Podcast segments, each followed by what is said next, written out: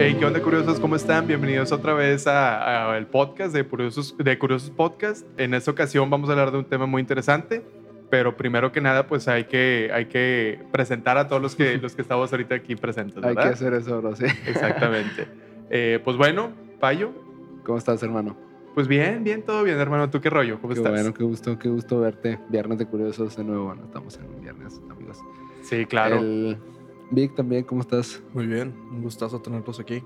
Muchas viernes, gracias. Viernes de curiosos para nosotros, pero lunes de curiosos para la raza. Bueno, lunes, martes, miércoles, jueves, viernes, sábado, domingo, el, el, día que sea que nos esté escuchando, amigo, ya sea escuchando, viendo, ya sea en YouTube, en Instagram, ¿verdad? Spotify, entonces, lo que sea. Sí, en Spotify. Ajá. Entonces, de hecho, quiero aprovechar este, este, este momento para agradecerle a toda esa gente que está detrás, que a ti que amigo que, o amiga, amiga, amiga, eh, que, que, nos estás viendo desde, desde la pantalla, sea de tu celular, de tu teléfono. Digo, sabemos que hay varios amigos de nosotros viéndonos y comentando. Saludos y, a todos. Y, y, dando estas, estas aportaciones de que, oye, bro, estaría chido que hablaran de esto, estaría chido que gané esto. Entonces, amigos, pues los tomamos mucho en cuenta y agradecemos mucho que, que pues, nos estén escuchando. Eh, recuerden seguirnos, eh, no, se nos, no se les olvide seguirnos y darle me gusta y comentar. Eh, estamos arroba curiosos podcast y nos pueden seguir en Instagram, en Facebook, en YouTube, en, hasta en TikTok nos pueden encontrar amigos míos. Twitter, Entonces, hasta en Twitter. En todos lados. Sí. sí, sí, sí. Y en Spotify también, a Spotify, Apple Music, Deezer, todos esos, este, estamos arroba curiosos podcast. Eh, también recordamos aquí que estamos en este precioso lugar para, para grabar un podcast llamado arroba, eh, Big Studio, arroba VCZ Studio. Así es. Eh, pueden seguirlo en Instagram. Esperemos que para ese entonces ya tenga su primera foto. Esperemos que a lo mejor el día de hoy sale la primera foto. Esperemos. Esperemos que haya un motivo real para seguir arroba Big Studio y que no sea nada más porque Sí. los mandamos de aquí. Sino con que... todo y, y no tener fotos, ahí va para 100 seguidores. Oye, sí, Ah, fregón, la- fregón. Traemos que nosotros. ¿no? Sí, ya. Sin ninguna foto. Ahí va, ahí va. no, no se crean, amigos. Oigan, y otra cosa, quédense pendientes de YouTube porque vienen cosas eh, diferentes, un poco, pues, fuera de, de- de tener todo el, el podcast eh, principal, ¿no? Vamos a empezar a, a seccionar, a poner, eh, pues, lo que consideramos que sea importante. Eh, así que, pues, bueno, pendientes de eso porque va a estar muy, muy, muy padre, muy chido. Igual para que si conocen a alguien que les pueda interesar, ahí lo pueden compartir y, pues, bueno, que se haga más padre la, la comunidad, ¿no? Sí, así es. Eh, muchas gracias, amigos. Muchas gracias. Y bueno, Daniel, eh, hoy, hoy pasó algo diferente. Digo, la gente que está afuera no lo sabe, pero Sí. hoy eh, nos preparamos un poquito diferente. Normalmente nuestro proceso para poder prepararnos a esta, a esta conversación es definimos un tema. ¿Quieres platicar de, de- antelación? de- de cómo lo hacemos? Sí. Porque se me hace interesante, ¿no? A lo mejor que la gente sepa cómo... Sí, de hecho. Que no es como que pararnos, sentarnos No es nada aquí más de que "Eh, llegamos, qué pedo, cómo estás, ok, sí, ya me no voy", es de que, ah, No. déjame comprar un y tomamos... No, no, no, o sea, hay un proceso detrás, ¿no? Sí, Ajá. digo, si, quieren, si quieren les, les comparto el, el proceso de, no nada más de la grabación, recuerden que esto es solamente un evento que sucede para generar este proyecto o Sí. esta conversación, sino previamente nosotros solíamos eh, definir con antelación el tema al cual íbamos a hablar. Por ejemplo, si estábamos en, no sé, miércoles, martes, decimos de hermano, ¿de qué quieres hablar para prepararnos? No, pues yo creo que estaría bien seguir con esto porque nosotros tratamos de establecer los temas como una cadenita. Sí. Eh, por ejemplo, en el primer episodio de Curiosos y de Curiosos nos fuimos a hablar de la humanidad. De la humanidad nos fuimos del lado de la naturaleza y lo de la naturaleza ya nos metimos en, bueno, ahí en ese episodio, en ese episodio pusimos ciertas cosas sobre la evolución que lo ligamos con teorías de conspiración. Sí. De teorías sí, de sí. conspiración hablamos del sistema y ahora del sistema nosotros no teníamos claro de, que, pues, de qué podíamos hablar. Entonces a eso voy con que esta vez lo hicimos diferente, de que no nos preparamos para, y no definimos un, te- un tema con antelación. Digo, sugeriste varios, con ellos pues más o menos reflexionamos y ahorita llegamos aquí y decimos, "Güey, pues de qué, de qué hablamos. Y cinco minutos antes de que prendiéramos estas cámaras, de esto, ¿va? Entonces vamos a hablar de, de este tema, ¿no? Entonces, ¿qué, Sí. qué, qué tema, hermano? Es que mira, a- antes que nada, siento yo que está padre el tema de que no es improvisado, porque justamente a lo mejor son cosas que ya hemos tocado, o sea, los temas tú y yo, ¿no? Pero se me hace como que un, un poquito más orgánico. ¿En qué sentido? En el sentido que a lo mejor, por ejemplo, de traer notas o algo. O sea, ahorita ya es más que nada lo que tú tengas de, de respaldo, por así decirlo, de que en, tu, en tu mente, ¿no? De conocimientos, de cosas que has escuchado, no sé. Así que este tema pues va ligado directamente con el tema de- del sistema, ¿no? Que ya vimos lo que, lo que implica, el, el si se puede salir, el si no se puede salir. Así que pues bueno, el día de, de ayer o antier, no recuerdo, empezamos a hablar de, oye, ¿de qué vamos a hablar, güey? Porque eh, justamente ya tenemos como que ciertos temas de qué va a seguir, pero no, no habíamos concretado uno, ¿no? Y a mí se me hizo como que una, ¿cómo te puedo decir? Una serie en la cual podemos, bueno, no serie, como que el siguiente escalón, hablar del sistema, hablar de cómo salir de ahí, ¿no? O las veces que, la- que se ha cambiado el, el status quo y se ha salido del- de lo que ya estaba en el or- organigrama, ¿no? Y la gente que lo, lo rompió y demás. Y pues estaba en mi casa, estaba ahí, simplemente estaba viendo Netflix, ¿no? Estaba viendo una serie muy buena, by the way, que se llama How to Become a Tyrant, creo que así se llama, cómo convertirte en tirano. Y pues bueno, empieza a hablar mucho del tema de, de cómo logras tú el consolidar el poder y demás. Y la estaba viendo y me, me fui, güey, empecé a viajar, ¿no? Así de la nada y llegué con, a una realización de que, oye, pues hay que hablar del tema de las revoluciones, ¿no? Se me hace un tema que a lo mejor lo hemos tocado sutilmente en otros podcasts, en otros sí lo hemos hablado como tal, en el pasado quizás. Así que yo creo que es como que no un deber o algo que, que lo tomemos así como que, ah, es que a fuerza tenemos que hablar con eso, de eso, ¿no? Simplemente ahorita fue de que, oye, ¿te parece que hablemos de esto? Y ayer te lo había comentado y hoy fue que hoy sí, va, vamos a hablar de eso, ¿no? Así que, pues bueno, el tema el cual nos concierne hoy es eh, las revoluciones que han cambiado, pues, la, la, la vida, ¿no? Sí, revoluciones. ¿Eh? Que, revoluciones, que de Sí, hecho sí, sin, el concepto como tal es el- la ruptura de ese sistema y que ese sistema se transforma en otro, ¿no? No sé si Sí. tú puedes concordar con esa definición. o- Sí, sí, sí, sí. Es que, o sea, acuérdate que cuando tú rompes un sistema o rompes una, un status quo, los que ganan, pues son los que, como se dice, ¿no? El que gana es el que escribe la historia. Así que tú al ganar, pues, ¿qué tienes a tu, a tu merced? Pues tienes todo el aparato político, económico y demás. Cuando hablas de una revolución armada, veas un golpe de Estado o X o Y en, en un país, ¿no? Eh, y en, ese, en esas circunstancias, pues, ¿qué haces? Bueno, quitas a lo que había antes para imponer ahora, ahora lo que tú vas a, a, a llevar a cabo, ¿no? Tu proyecto de, de nación, de Estado, como se le puede llamar. Pero, pues, igualmente existen otros tipos de revoluciones, ¿no? Está, por ejemplo, el tema de ideologías, que con la ilustración, por, por así llamarla, no recuerdo si ese es el nombre como tal, creo que sí, el que llevó a, a- a hacer que la, la Revolución Francesa, por así decirlo, o sea, fue la que lo inició, ¿no? Todos los pensamientos de la separación de iglesia y Estado, todos los... Era el contexto Ajá. ideológico, cultural, artístico en el cual se dio esa, ese cambio de, de Sí. perspectiva. Es que sí, cuando tú hablas de un contexto, güey, no solamente es el, el contexto político, ni mucho menos. O sea, ya te metes a un tema mucho más, eh, ¿cómo te puedo decir? Amplio, un espectro muy amplio, porque lo que sucede en el día a día, pues no solamente estás viviendo política todos los días, ¿no? Vives tu mismo desenvolvimiento en la sociedad, vives obras eh, que se llevan a cabo en teatro, por así decirlo. La música que se hace afecta 100% el, el cómo está el ambiente, ¿no? Así que todo eso repercute, güey, de tal manera que cuando eso se rompe y entra una nueva, una nueva vertiente, una nueva eh, ideología, una nueva forma de pensar en sí, no solamente ideológicamente, pero a lo mejor religiosamente, políticamente, cualquier manera eh, que, que se pueda llevar a cabo, pues ya como que pones una nueva, ¿cómo te puedo decir? Una nueva pauta, ¿no? De, ah, bueno, las cosas ah, eh, se hacían así, ahora se van a, a llevar de tal manera, ¿no?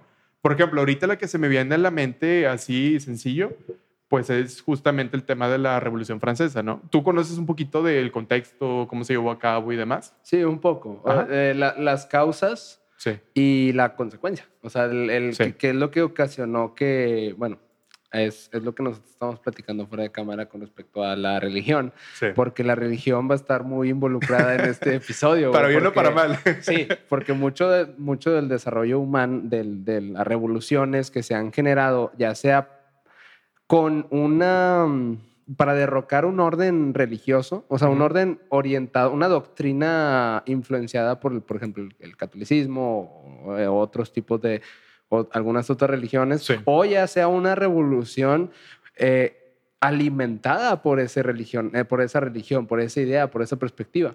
Y yo desde mi punto de vista, yo considero, yo Ajá. considero una revolución no solamente en la cuestión política, no, en- sino la, re- la revolución es algo que hace que lo que antes sucedía de esta manera se transforme a suceder de esta otra manera. Es, es que decir- muten la- Sí. las, las ideas, que muten la- los actos, que mute el, el- el status quo, ¿verdad? Sí. Ajá. Te voy a poner un ejemplo. El, el, dicen que la primera revolución que hubo fue la revolución cognitiva. Sí, claro. Que eso hablamos del episodio, en el episodio 1 y 2, me Para parece. que vean que todo está enlazado, ¿verdad? Sí.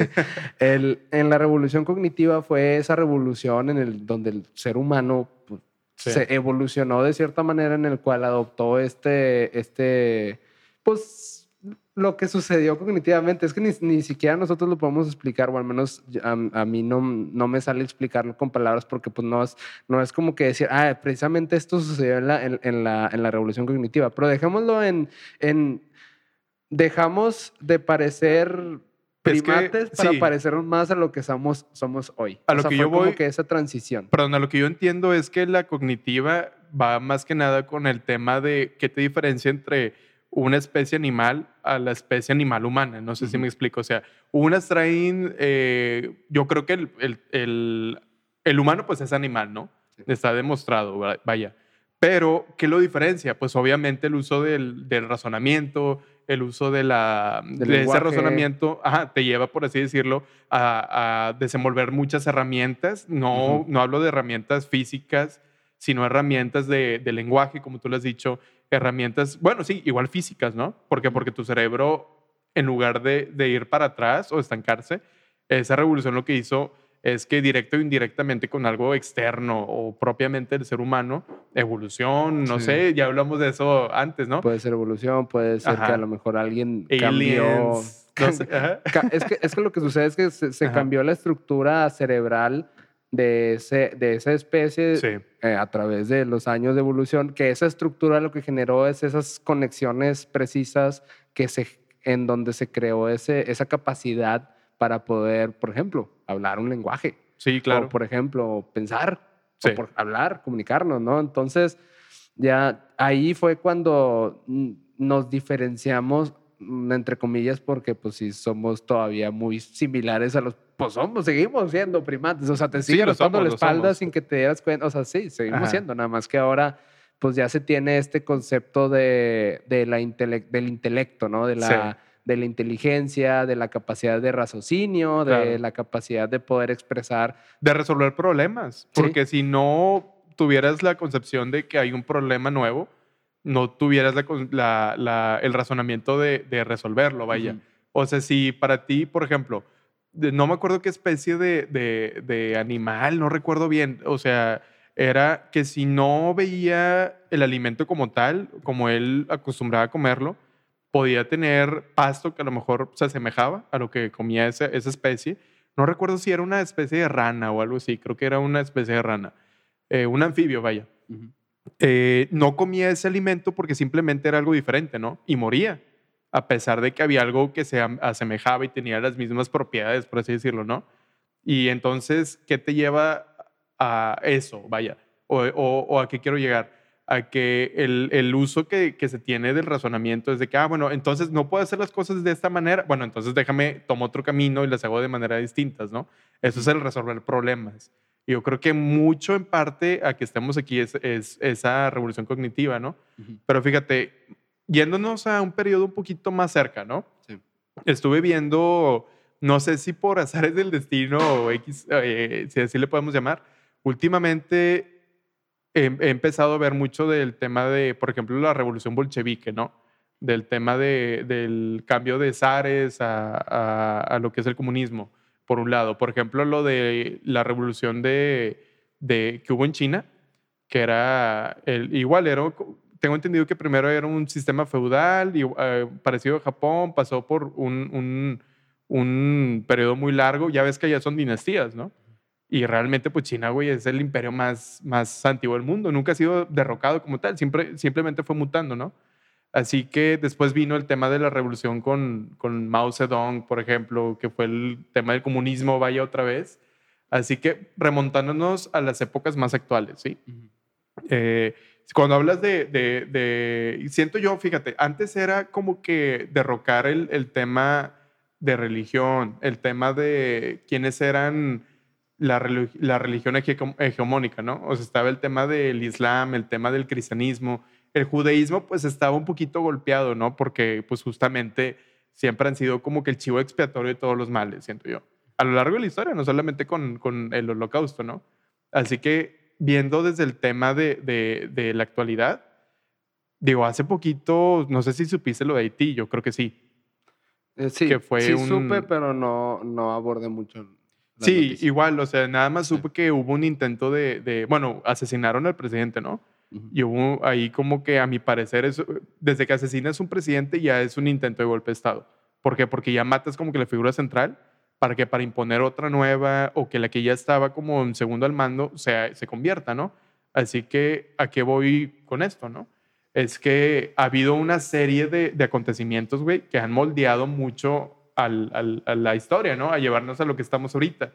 Por ejemplo, Oye, una duda. Ajá. ¿De lo de Haití ¿sí? fue, o sea, la militar o fue, no sé... Fue un grupo civiles? armado, güey. ¿Un grupo armado de civiles o fue...? Es que lo que yo tengo entendido, digo, lo vi así como que muy por encima, porque Creo que realmente... lo tocan el tema en la serie esta que, que dijiste, ¿no? eh, sí, pero ha- hablan de otro, de otra, de otro personaje. Ah. Esto es de, de ahorita, güey. Sí. Ellos Ah, hablan de un personaje, no me acuerdo si era de los 60, 30, Sí, es 40. que me acuerdo que Haití tuvo un Ajá. Tirano así bien cabrón. Y nadie habla de eso, güey. Nadie no. habla de eso. Y sí, hubo un tirano, no recuerdo bien el nombre, no sé si... Tiene un nombre como que medio complicado, según yo. Sí, Sí. pero sí, justamente fue una igual de, de Brasil, güey. Nadie habla de la, de la represión que vivieron en Brasil bien dura. La represión, bueno, una revolución salini- sanilista, san- salinista, creo que, no, no recuerdo bien el nombre, que fue en, en Nicaragua, güey. Igual fue algo que rompió de, con el, el imperialismo yanqui, ¿no? Así, Sí. así lo quieren llamar. Y ahorita en Cuba, güey. En Cuba está pasando algo similar. No quiero decir que esto llegue a trascender a ser un golpe de Estado, pero parece que va para allá, ¿no?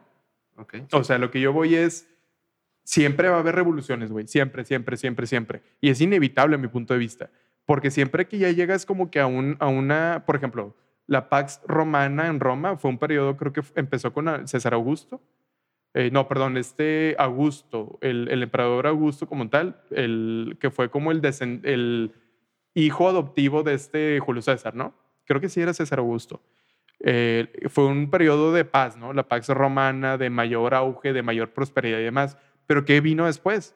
Pues esa misma comodidad, esa misma paz empezó a corromper a la gente, ¿no? No me acuerdo quién decía la frase de los tiempos difíciles hacen a, a hombres fuertes o a hombres fuertes. No recuerdo bien la, cómo va, ¿no? Pero Pero los los... difíciles hacen hombres fuertes Exacto. y hombres fuertes hacen tiempos fáciles y tiempos fáciles hacen hombres débiles. Exactamente. Así que si vas a eso, muchas gracias, Vic. Ahí está explicado. Gracias, Vic. si vas a eso, entonces cuando llegas a una prosperidad, eh, yo creo que es inevitable que pasen cosas, ya sea, no sé, llámese corrupción, llámese como que a lo mejor el status quo en ese, en ese contexto ya venció y no se sabe cómo innovar o cómo salir adelante. Así que empiezan a salir todas las cosas que, eh, que han sido afectadas, ¿no? Que a lo mejor dices tú, bueno, es que tal país parece que estaba al 100%, ¿no? Que no había ningún problema. Pero siento yo que es inevitable, güey. Tarde o temprano va a haber una revolución en cada país del mundo, en cada pequeña congregación, ya sea eh, religiosa, ya sea de, de cada tipo, ¿no? O sea, yo creo que es el orden de la vida, güey. ¿Tú qué piensas? Pues mira, el, digo, profundizando más en mi concepto de revolución, que a lo que iba es, es, este, es, es esta transformación, no, no sé si total, pero en algo cambia. Y a lo que, Ajá. digo, regresando desde la revolución cognitiva, porque para mí eso es importante, pasa porque el humano, el sapiens, bueno, antes no teníamos ese nombre, sino ese animal que estaba ahí cambió su comportamiento. Es decir, algo cambió en él. Entonces, ¿qué es lo que pasa con, la con las revoluciones más, que, que no, no ha dejado de suceder con las revoluciones? Es de que algo cambia. Las Sí. verdaderas revoluciones hacen cambiar a la gran mayoría de personas viviendo en, en un país. Por Sí. ejemplo, la- en la revolución cubana, pero no me refiero a la que está sucediendo ahora, que digo, no, no sé si sea o no sea, o también hay una especie de caja china extraña. La de Batista. Cuba, be- pero no me quedo. Bueno, sí. O sea, la que está sucediendo en ese, en, en ese tiempo presente. Que ahí podríamos, podríamos también otros argumentar de que, oye, y si a lo mejor es una caja china para, hablar, para no hablar de otras grandes represiones en Sudamérica. Sí. Pero bueno, X, ese es otro tema. Ajá. El punto es, es la, es, la, es la revolución cubana, pero de Fidel Castro. Que antes estaba este. Batista. No recuerdo el nombre, ¿es Batista? Sí, Batista. Ajá. Batista era el, el primer ministro de Cuba. Eh, sí, es que ahí te va. Haz de cuenta que la, la isla la ocupó Estados Unidos, no recuerdo si cuatro años. Después, bueno, Cuba, tengo entendido que fue el último país en, en independizarse de España, ¿no? Así que era un territorio, pues, español.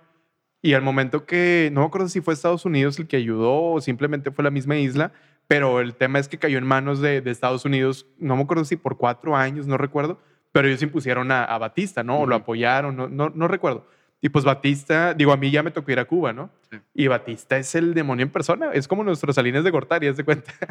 y haz de cuenta que ya te platican un poquito de cuál fue el, el cambio, ¿no? Que era una mafia imperialista yanqui que, digo, respetando, ¿no? Obviamente eso es lo que ellos cuentan y con todo respeto, o sea, te platico un poquito, ¿no?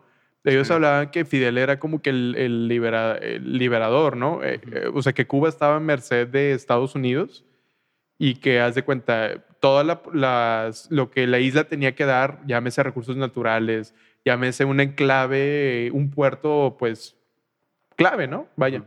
Eh, pues castigaron mucho la isla. Había mucha delincuencia, por lo que tengo entendido, había represión por parte de Batista. Así que ahí es cuando se empodera, pues la... No recuerdo bien el, el barco que llegó, que Fidel, de hecho, creo que estuvo aquí en Monterrey y tuvo ayuda de empresarios, pues, mexicanos, ¿no? Fidel Castro. Y llegaron allá, no recuerdo bien el barco. Es muy, muy simbólico ese barco en el cual llegaron todos los revolucionarios, ¿no? Sí, lo tienen en un museo y... Sí, me tocó verlo, güey, pero no me acuerdo bien. Ajá. Y dicen, dicen que Mauricio, el, el exalcalde de San Pedro, Fernández. Mauricio, sí, perdón, Mauricio Fernández lo, lo apoyó, ¿no? Eso es lo que se dice, nada más Ah, para que claro. veas hasta dónde llegaron la, hasta dónde llegan la- las influencias, De ¿no? De fuera. creo que tiene hasta una foto con él, güey. Sí, ¿verdad? Son Sí. amigos o eran amigos. Bueno, ya, ya falleció. Ya, ya ven que se hizo TikToker Mauricio Fernández. Que Salud- la neta su contenido. Saludos a Mauricio Fernández. Su contenido, la neta, sí está bien chido. Aceptamos invitaciones a su casa, Sí. señor. Perdón, prosigue. Este, Güey, yo pudiera vivir en su casa todas las días de mi vida, güey, y nunca me voy a aburrir. saca. su casa es un museo, o sea. Sí, güey. No, y aparte tiene perros bien bonitos, güey. Bueno, tur- turbo paréntesis, pero ¿qué decías, bro? Ah, que, que él habla de su foto con Fidel Castro y no sé qué tanto, y que está Sí. firmada por él, de Sí. que no, Mauricio, tal, tal, tal. No me acuerdo muy bien, pero Como, lo platico. como en si fuera Kobe TikToks. Bryant. Sí, literal. güey. Sí, sí, sí. que, ah, t- tengo el balón de Messi, güey, y tengo mi foto firmada con mi Fidel, bro. ¿O quién era? Un basquetbolista, Dennis Rodman, ¿no? Con Kim Jong-un. Ah, sí. Sí, ¿no? También. Eh, eran súper amigos. Sí, güey. Pero bueno, re- regresando entonces a, bueno, mm, igual y sí, igual y no, la verdad no lo sabemos. Ajá. Estaría chido creer, como dijimos en el episodio 4. Ajá. Pero bueno, eh, entonces, güey, e- estaba, ¿cómo dijiste que se llama Hace- Batista? Batista, no recuerdo bien los nombres, nada se me quedó eso por Sí. el luchador de la WWE. ¿no? nada más se me quedó, se me quedó por eso. Eh, Batista, hace cuenta que él era el. Ahorita el- se lo reviso también. Sí, sí, sí. Gracias, hermano. sí, gracias. Eh, estaba Batista, total. Empieza todo el movimiento de. No recuerdo bien cómo le llamaron, ¿no? Eh, pues la revolución cubana, se mete este. El Che Guevara, que era un revolucionario. Eh, Eso mete- fue hasta el segundo intento, ¿no? Porque antes hubo, hubo un intento de, de golpe de Estado por parte de, Sí. de Fidel y el hermano de Fidel y toda la bandilla. Eh, fracasaron, Sí. pero no murieron. Y entonces se toparon un brother. Los que- exiliaron, güey, de hecho. Por, Sí. eso, por eso salieron de, de allá, ¿no? Sí, y luego se encontraron con un brother que venía en una, bueno, no venía en una moto, pero se había hecho estas aventuras locas en Argentina, típico argentino, güey, ¿no? Güey, te lo juro que eh, Ay, güey, o sea, he visto Ajá. tanta gente con esa misma, no, no perfil comunista del Che Guevara, pero como que es algo muy cultural del argentino, el estar... La aventura. Sí, la aventura total, ¿no? Sí.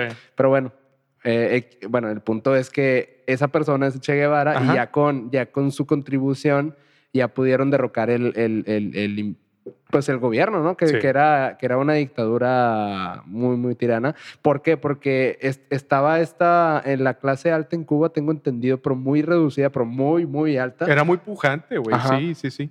Estaban estos hoteles en donde venían, no sé, güey, los de la mafia y los, eh, los presidentes de Estados Unidos y así, ¿no? Sí. El, el hotel en, en- en La Habana, creo que, creo que tengo entendido. Sí, es que fíjate, hay un tema bien, bien, bien curioso en, en La Habana, ¿no?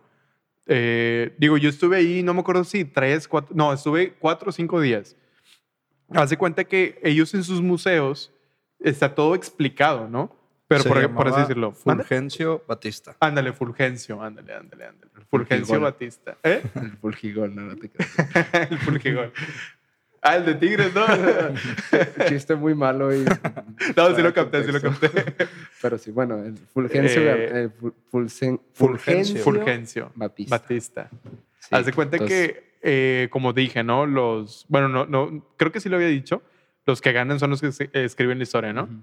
Que, bueno, ganaron Fidel, ganaron eh, el bando revolucionario, ¿no? ¿Y qué hicieron ellos? Prácticamente eh, lo que hace toda revolución que gana. Aquí, aquí mismo en México lo vimos, güey. O sea, tildaron a Porfirio Díaz como la, el anticristo en persona, güey. O sea, la peor escoria que pudo haber. Y a mi punto de vista no es así, ¿no? Así que lo que hicieron ellos es, bueno, eh, antes que nada, paréntesis, es importante ver lo que te cuenta la historia desde el punto de vista occidental, por así decirlo. Occidental propagandístico. Sí, al punto de vista eh, comunista, que pues digo, hay que decirlo, ¿no? Eh, Cuba era el enclave de la URSS en ese tiempo, ¿no? Por eso fue lo de la Bahía de Cochinos, Sí. porque Cuba tenía el pensamiento, eh, ¿cómo se dice? Pues oriental hasta ese entonces, o sea, el tema de, de mm, vaya, no occidental, mejor So- dicho, Soviético, ¿será? comunista, Comunista. sí, Comunista. comunista 100%. Y ellos, está padre ir, güey, porque conoces los dos lados de la historia, ¿no? Creces tú con, la, con el pensamiento de, ah, es que la gente ya tal, tal, tal, tal, tal. Sí. No me gustaría mencionarlos porque yo creo que cada quien tiene un pensamiento distinto, ¿no? Pero, sí- creo que simplemente por el hecho de, de aparecer aquí en el mundo ya tienes este chip de, eh, de mucha propaganda Yankee. yankee. Sí, Sí, claro, Porque claro. lo, lo que nosotros prestamos atención, o sea, el, el entretenimiento, películas, series, todo, todo eso son puros mensajes subliminales de, del el Bueno, no, me- no, no quiero, no, no quiero utilizar... El eh, imperio yankee. El imperialismo yankee. O, o sea, no, no quiero utilizar conceptos que, Que dicen ellos. estos comu- de lo- los comunistas que dicen que esto es un imperialismo, pero pues digamos que la ideología yankee en cuestión de consumismo, capitalismo, bla, bla, Sí. bla, eso se ve reflejado en toda en el entretenimiento de, de que nosotros percibimos. O sea, la- Sí. la- las películas que nosotros vemos, como que nos van en la misma educación que nosotros percibimos, o sea, la, la- la educación, por ejemplo, en la escuela, desde ahí ya viene esta, esta influencia Claro. estadounidense que ya nos hace prácticamente decir de que, güey, que puedo que en Cuba este, son comunistas y son malos y este, quieren a todos pobres y sufrimiento y, la, y los rusos, güey, ¿qué- los rusos, ¿qué culpa tienen, güey? Yo, yo- estaba viendo como comentarios de rusos de que, güey, somos buen pedo, güey, ¿sabes? O sea, no, som- no somos malos, güey. Sí. Pero pues como ya se tiene en el occidente, no hablo en todos lados, por ejemplo, Ajá. a lo mejor en India, en China, en- es otro, otra percepción del ruso, Sí. pero aquí ya tenemos de que, güey, es que el ruso, ¿por qué? Porque, güey, en Rocky el malo era ruso y en Rambo los Sí. malos eran rusos y todos los malos del... Sí, güey. Es que acuérdate, güey, siempre que, que Estados Unidos quiere algo, digo, viéndolo objetivamente, güey, tú te das cuenta cuando un país ya está o va a empezar a, a estar adiestrado, por así decirlo, en ese corriente de pensamiento, desde que tú ves las cadenas de comida rápida, güey. ¿Sí? Porque, porque ir a un establecimiento como McDonald's tú ya lo ves normal, ¿no? Pero te aseguro que cuando empezó aquí, güey, era una experiencia. A mí me contaban que el primer McDonald's aquí en Monterrey, güey, se llenaba por horas, güey. Sí. Así que, sí, ¿verdad? O sea, Así- fue- es un impacto. Les, a, a vos les tocó cuando fue el primer Krispy Kreme. Ah, claro, sí, ¿Se güey, acuerdan claro. que creo que fue en Humberto Lobo? Sí, Sí, al lado, de, ajá. al lado de Nova Diversia. Ajá. Que se Sí. hicieron filas así que daban la vuelta y daban la vuelta. Claro. Y ahora, imagínate, un país que ya está 100% con cadenas estadounidenses, ¿no? ¿Tú crees que le va a convenir ir en contra de los intereses? Claro ¿Te, te que no. refieres aquí a México? No, a cualquier país. O sea, por, es- por así decirlo, no solamente estoy hablando de aquí, hablo de Corea del Sur, Ya. por ejemplo. Corea del Sur está muy occidentalizado y nada Sí. que ver con su contraparte Corea del Norte, ¿no? ¿Por qué? Porque igual Japón, güey, Japón creo yo que es el único país que no tiene ejército, creo, creo, y está 100% defendido por Estados Unidos. Costa Rica, ¿no? ¿Mande? Es Costa Rica. sí. Aparte. Ah, ¿también Japón? Sí, Japón. Sí, tengo Japón entendido tiene yo. es- es Ajá. toda esa base de, de, valga la redundancia, de bases militares estadounidenses. Sí, ¿verdad? Esa es su, su línea de defensa. Sí, o sea, ellos no están como que como tal, ellos con un, un- qué una armada. se escuchó eso, perdón que te interrumpa, es que No, me dale, dale, dale. reflexionando. Sí, Corea- ¿Qué- Corea imperialismo es- O sea, güey, te gané la guerra, güey, y no puedes tener tu ejército, y yo voy a hacer tu ejército, güey, para que sigas mis normas. La verga, espérame, saca- Ahí es, ahí es lo que, perdón, es lo que tú estabas diciendo, güey, sobre Sí. esta, esta influencia yankee ma- que trasciende, el- el- la propaganda trasciende no nada más lo que consumen de las películas de así, sino No, ya es prácticamente todo el sistema que se tiene allá. Mira, La- el consumo, las, la, La cultura, güey, así yo lo cultura, defino. sí. La, la cultura que tenemos aquí, bueno, a lo mejor aquí en la zona norte del país es más palpable, ¿no? Ujú. Porque, güey, estamos a dos horas de la, de, la, de la frontera o menos. Si le pisas a 120 llegas en menos, güey. te lo aseguro. Así que De ahorita quién sabe si llegas. güey. ya sé, ahora menos si te das por Nuevo Laredo, güey. Menos. O bueno, quién No, sabe. sí, no, no llegas, Uno güey. nunca sabe. sí. Sé. no, Laredo. Sí, Ten digo cuidado. cualquiera, güey. Bueno, ahorita ya los de dinero ya pues agarran un avión y van. Ya es muy normalizado eso. Sobre todo los, los vuelos a McAllen. Houston. A McAllen, Houston, San Sí. Antonio, son muy comunes. Sí, Pero- para, para la clase alta ya es normalizado ir Sí. a Estados Unidos en avión. Y fíjate, eh, total, ¿a qué quiero llegar con esto? ¿no? Es el tema de, sí, se mete con, tu, con su cultura, pero no solamente va a cadenas de, de McDonald's, cadenas de X o Y, no, o sea, llegan películas, güey, llega ese tipo de propaganda que justamente a mi manera de ver, güey, el primero que lo hizo de manera macro, pues fue Goebbels, ¿no? El de, el de los nazis, el Joseph Goebbels, vaya, que era el Partido Nacional Socialista. Y ellos tenían muy en claro, güey, que si ellos te reiteraban a cada rato y a cada rato y a cada rato una verdad, entre comillas, se iba a convertir en tu verdad, ¿no? Así que si tú ves la contraparte en Cuba, ellos te están contando su verdad.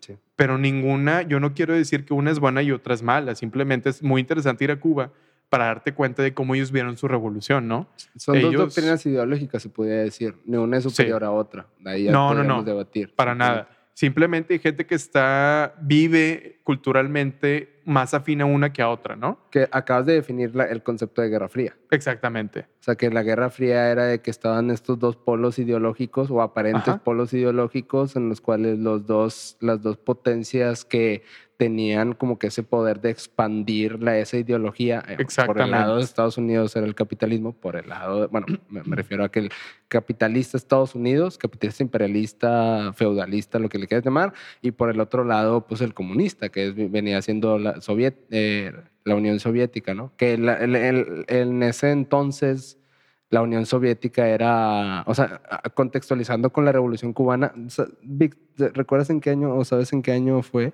precisamente? Que la, la revolución No, la bolchevique. Revolución- La Revolución Cubana. Ah, la cubana. Aquí te lo. aquí te lo Fue en el cincuenta y tantos, ¿no? Mm. Creo. Síganle, ahorita se los confirmo.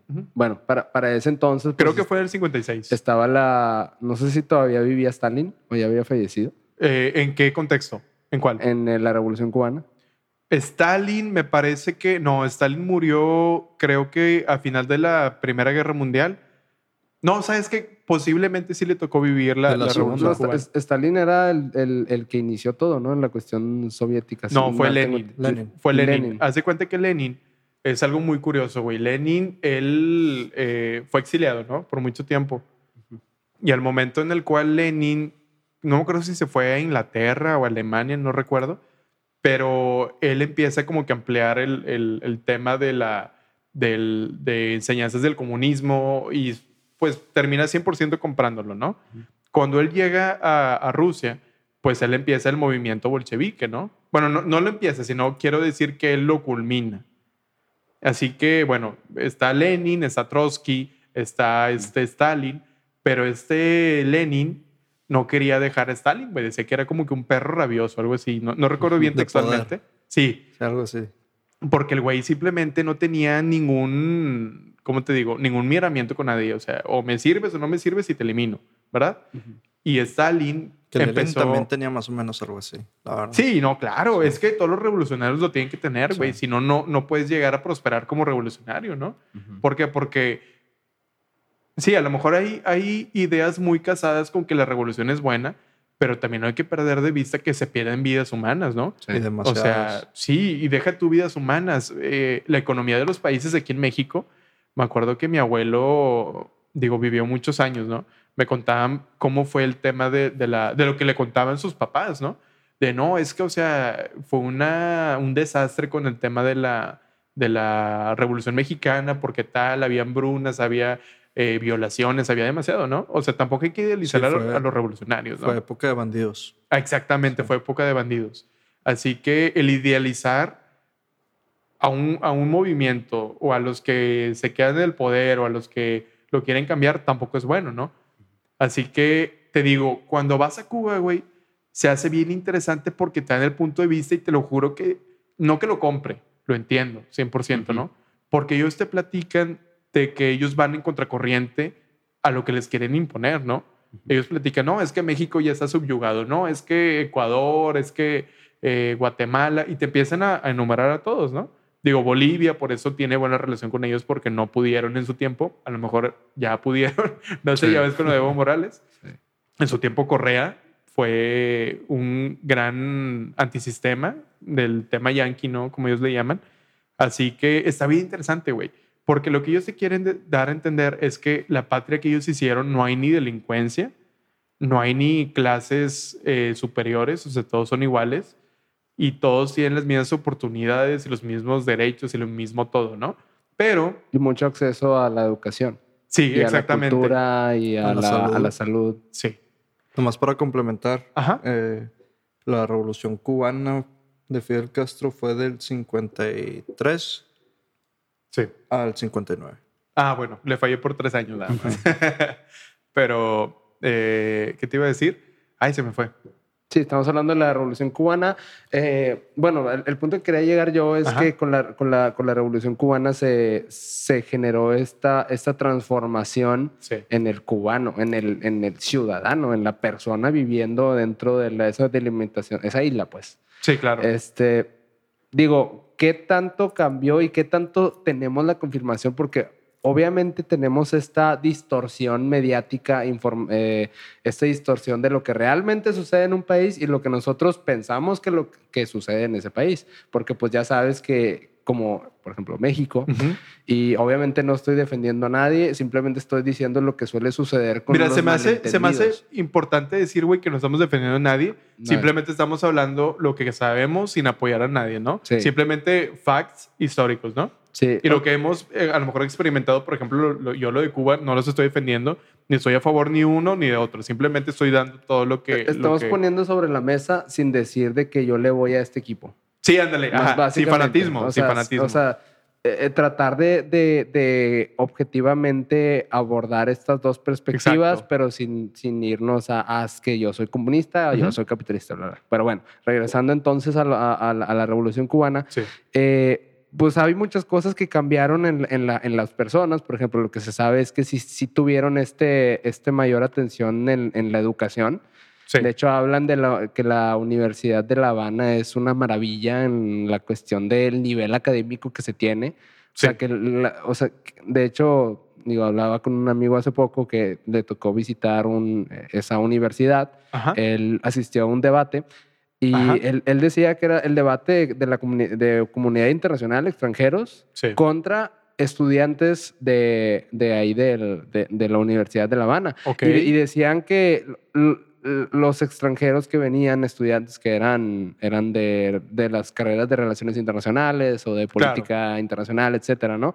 Que ellos eh, debatían contra ingenieros, eh, licenciados en no sé qué, el- o sea, no, no especializados en, en un tema y que, y que tenían una, una, una capacidad argumentativa debatística muy sólida.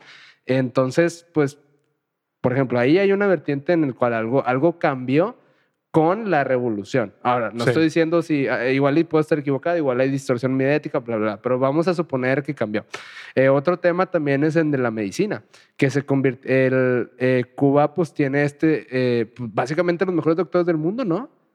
Pues, o, o al menos lo- sí, los... digo, per cápita tengo entendido que sí es una potencia a nivel eh, médico, pero digo, obviamente es difícil encontrar datos como tal, ¿no? Porque a lo mejor hay un sesgo muy grande, porque, Ujú. porque el tema de, de las noticias está manejado de, pues, intereses, ¿no? Pero digo, si se ha hablado mucho del tema de que es una potencia es porque yo creo que si el, el río suena es porque agua lleva. ¿no? O sea, Y, y es que también fíjate que hay algo que está sucediendo aquí que tal vez pueda afectar el resultado de lo que está sucediendo. ajá. Cuba no es nada más de que cambiamos de sistema y ya, no. Tuvieron un pedo. ¿Y cuál es ese pedo? Se llama Estados Unidos y se llama los, las sanciones Económicas, económicas que le ajá. impusieron a ese país. Claro. Y es porque Estados, o sea, el, Estados Unidos estranguló a Cuba simplemente por tener esto- estos embargos que los cubanos le llaman, que es la incapacidad de, de- de poder establecer relaciones internacionales con otros países. O sea, en la cuestión de comercio está frenada. Sí. Entonces, con lo, con lo poco que tienen ahí, sin tener esta capacidad de globalizarse, pero no Sí. por ellos mismos, sino por este tema de intervencionismo yanqui en la cuestión de embargos económicos, el, pues, güey, pues tú, tú ves los carros en, en Cuba, güey, pues que son desde, acabas de decirlo, de los 50, 40 y que Sí. todavía están jalando, güey. Pues, ¿por qué? Pues porque con lo que tienen se tuvieron que adaptar. Ahora, Sí. ya, ya pudiéramos argumentar de que sí, es que, pero pues como quiera, se pasan de lanza, sí, pero pues quítale el embargo, güey. Quítale, el em- quita- qui- quítale las sanciones económicas para que ahora sí no tengan esa excusa de que si nos está yendo mal de hambre o de lo que sea es por estas sanciones económicas. Mira, hay, hay un caso muy similar, güey. Es Corea del Norte, ¿no? Digo, hay un tabú muy grande de hablar de Corea del Norte a favor o en, o en contra menos, ¿no? En contra todo el mundo puede hablar. Pero el tema cuando hablas, digo, hace poquito escuché un podcast de, un delegado de, Corea del Norte, no me acuerdo si fue con Jordi Wild, un youtuber eh, español, y daba su punto de vista, ¿no? Eh, o sea, el delegado era español, pero trabajaba para Norcorea, ¿no? Y él dio un dato que Norcorea fue mucho más rico en su tiempo, en los 90s, 80s, no recuerdo, más rico que Corea del Sur. Y es cierto, realmente. Pero ¿cuándo fue cuando empezó a decaer la economía norcoreana? Cuando hubo sanciones. Justamente es un símil al, al- al tema cubano, ¿no? Bueno. ¿Y qué te dice eso, güey? Que la ley de Herodes, ¿no? Sí sabes cuál es. A ver, compártela. ¿Eh? Compártela. O te chingas o te jodes. Exactamente, o te chingas o te jodes. exact- Así, así de simple, güey. O sea, o, o te haces a, a lo que yo quiero hacer o te voy a chingar, ¿no? Ya. Bueno, o, o te chingas o te jodes. así simple. hablando desde la perspectiva yankee, No, hablando desde... la perspectiva ganadora de la Guerra Fría. No, no, no. Más, más, más importante, hablando desde lo que, lo que tiene que decir un pueblo al cual no se le escucha. Sí, porque ya tenemos una, una, una teoría, una, una hipótesis de por qué esos países son malos, ¿no? Pero nunca nos ha constado. Simplemente es de voces externas que te dicen que, ah, es que en tal país, ah, es que tal, tal, tal. Sí, no, no digo que no tengan cosas malas, obviamente. Obviamente hay cosas malas allá, aquí y en cualquier país del mundo, ¿no? Simplemente se me hace interesante ampliar un poquito el espectro de a qué le tomas la atención y ver que en su tiempo Norcorea tenía una, un amplio margen de, de exportaciones, por así decirlo, e importaciones, porque estaba la URSS, estaba aparte países que eran socialistas, por ejemplo, Polonia en su tiempo, eh, Yugoslavia en su tiempo. Pues parte de, China. La, de la Unión Soviética. Sí, ajá, pero aún así, ¿manda? Quitando a China. Sí, Cuba igualmente, o sea, eran países que eran afines, ¿no? Igual los que eran del espectro del tercer mundo, ¿no? Porque el país, el mundo, perdón, se dividió entre los que apoyan a Estados Unidos y los que apoyan a la Unión Soviética, ¿no? Así que bueno, revienta la Unión Soviética por una revolución como, como Sí. tal. Muchos dicen que fue, eh, ¿quién fue? ¿Fue Gorbachev o fue, creo que fue esta, este Gorbachev, si no El que- mal, el si que no, terminó la Guerra Fría. no, el que hizo el plan de perestroika. Vaya. Ah, sí, Gorba- Sí, fue, fue Gorbachev. Gorbachev. Ajá. Bueno, él hace el plan de, de la perestroika, que creo que se puede traducir como reestructuración, literalmente. Y pues bueno, se Oh. van al, al tema capitalista. Sí, de hecho yo traduzco más bien que es esa cedemos ante el capitalismo. ¿Por qué? Porque pues la URSS Sí. era pues este Sí, pero perestroika literalmente es reestructuración, si no mal entiendo. Para que te des eso- una idea. Pero, pero mucho de eso tuvo que ver con, eh, no estoy seguro, según yo se le llama Plan Marshall. no, el plan Marshall era después de la Segunda Guerra Mundial. Ajá. eh, Estados Unidos daba dinero a los países que, que fueron afectados para reconstruir y al mismo tiempo que ellos daban dinero, Exacto. cuando tú das eso dinero, refiero, para sí. cuando, cuando tú das dinero, ¿qué te dan a cambio? Pues intereses, ¿no? Sí. Y cuando te dan intereses, entonces, o sea, tú ya, tú ya vendiste cierta parte de tu, de tu país, Es que- entre que, comillas. ¿no? ¿Qué pasa cuando tú le inyectas dinero a un país comunista? Es que no, no fue solamente a los comunistas, fue a Francia, fue Sí, a, a Japón, Alemania. a- sí, sí fueron a muchos. Sí, pero, fueron a varios. Pero a unos de ellos, los que estaban en, en la eh, Unión Soviética, tengo entendido, Ajá. También se les dio estas, por ejemplo, Polonia. A Polonia. Porque Polonia era, era, era Comunista. parte del, del, del bando comunista. Sí. Estados Unidos con el plan Marshall re- eh, al- re- busca reactivar la ¿Y por qué lo hizo? Pero es que, ¿qué es lo que sucede cuando le inyectas mucho, mucho dinero a un país comunista? Pues te los metes a la bolsa, güey. Te los Sí, metes a la bolsa. Porque dices, ah, qué güey, qué pedo que el, el sistema de estos brothers me está beneficiando bien cabrón, güey, porque me está haciendo rico. Exactamente, eso y iba a llegar. entonces ahí es donde, es, es donde se, se, se, se- se transforma esta, esta revolución capitalista, se Sí. puede decir.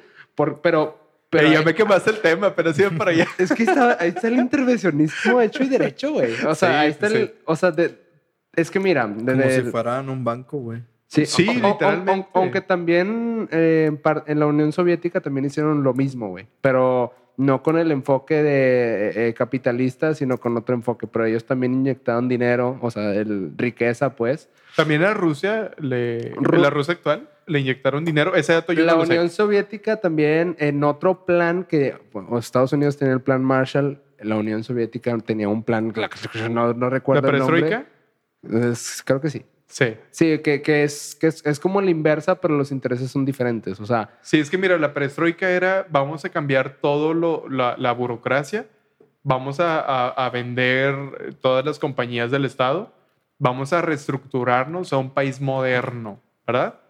Muchos dicen que Gorbachev, que yo creo que sí era Gorbachev, no tengo el dato 100%, creo que sí, era él. Sí, sí, es. Sí es. A huevo.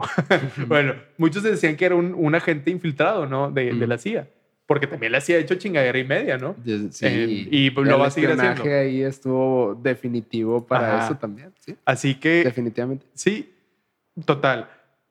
Pasa todo ese intervencionismo, como bien tú lo comentas, la revolución capitalista. Yo creo que cuando, igual como lo mencionas tú, muere el comunismo, empieza la revolución capitalista, todo lo que da, güey.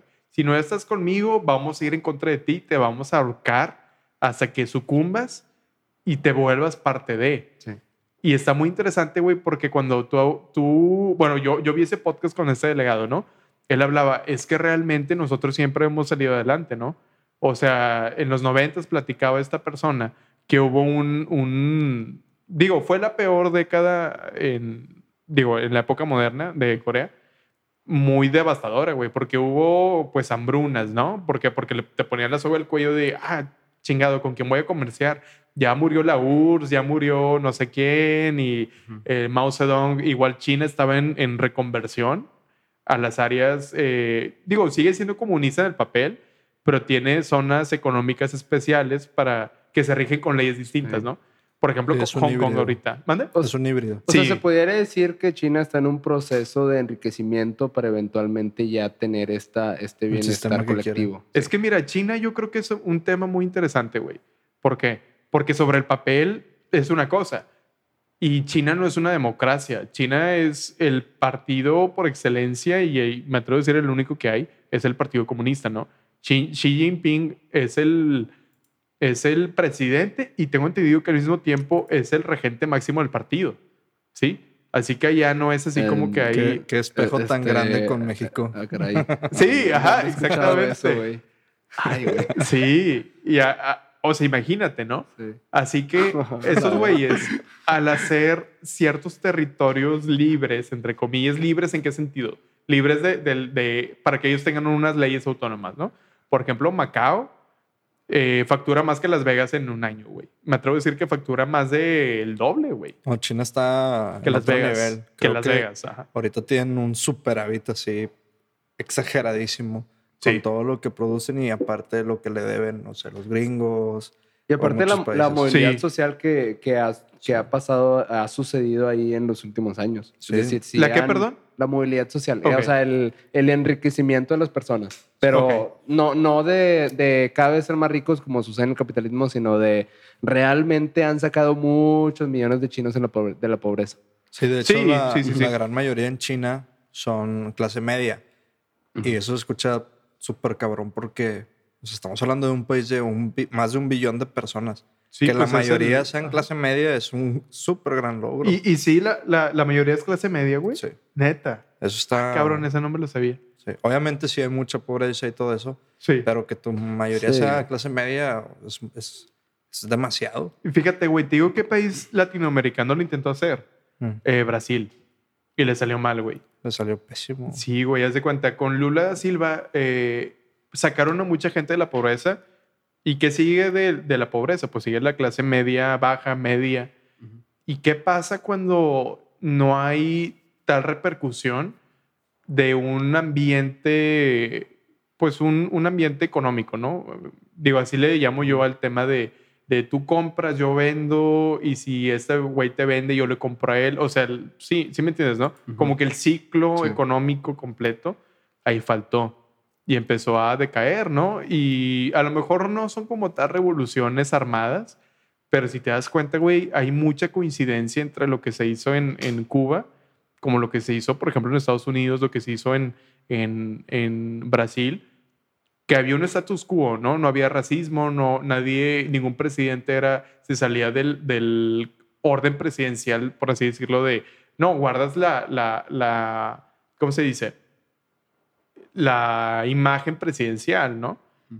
Pero después hubo votaciones, güey, y pues ganó Donald Trump, ganó este, ¿cómo se llama el de Brasil? Eh, Este- el de ahorita. Lula. No, No, no, no. este Bolsonaro. Ándale, ándale, este Sí. Bolsonaro. Y a mi punto de vista, esos son mini revoluciones, ¿no? A lo mejor democráticas, Sí. pero son mini revoluciones. Aquí en México, güey. Pero eh, Igualmente hubo una mini revolución 100% Sí. democrática. Quiero pensar que todo fue democrático, mm, pero sí, lo hubo, ¿no? Quitaste todo lo, lo. Porque hay que decirlo, ¿no? El PRI y el PAN se asemejaban mucho. Sí. Así, o demasiado, o eran lo mismo. Así que quitas a lo que había antes y pones algo nuevo. A mi punto de vista, Aparentemente nuevo. aparentemente nuevo, exactamente. porque ahí, ahí vamos a hablar.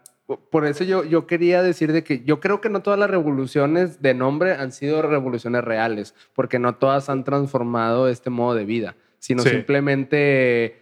Sigues eh, al nuevo amo. Sí. Ajá. El- es, es como esta, este del esclavo, ¿no? El que el, que el esclavo este, tiene un amo hasta que su amo ya es otro amo. O sea, Sí. más bien el- las revoluciones eh, cambian al amo del esclavo. No, el- no es, hace que el esclavo deje de ser esclavo. ¿Cómo era? Los, las revoluciones es gente que apoya a un amo Ujú.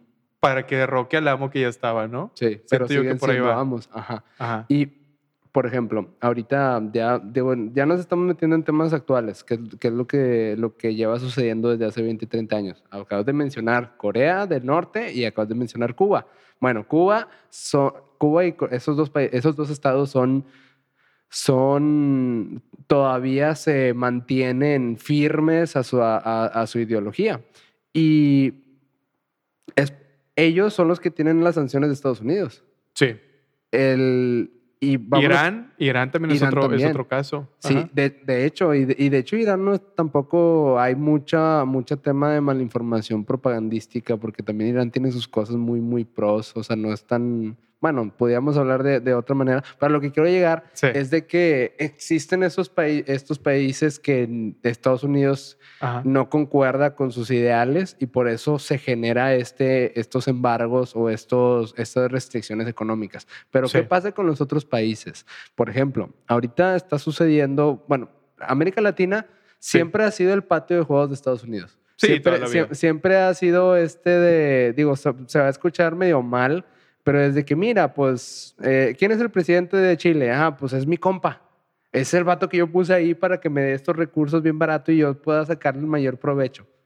Ah, ¿qué, qué pasa con Brasil? No, pues está este brother que me, me deja esto, de estos recursos bien baratitos, ¿sabes? ¿Qué Sí. pasa con Colombia? No, pues está este presidente que puedo extraer, ¿sabes? Entonces, ¿qué es lo que pasa ahí? Que Estados Unidos tiene todo el, el- el interés con los gobernantes, pero esos gobernantes ya no están siendo queridos por la, por, por la sociedad. ¿Qué es lo que está pasando en Colombia? ¿Qué es lo que está pasando en Chile? ¿Qué es lo que está pasando? ¿Qué es lo que iba pasando por décadas en el país, en, en los países sudamericanos? Por ejemplo, la, la- la revolución, no, no sé si se llama revolución, pero la de Salvador Allende en Chile, no sé si, si recuerdas. Salvador Allende no era argentino, Tengo entendido que era chileno. ¿sí? Ok. Sí, y que, que fue en esta época de represión en los... en- en- Creo yo que era argentino. Ni- ¿Sí? vi- eh, por checar.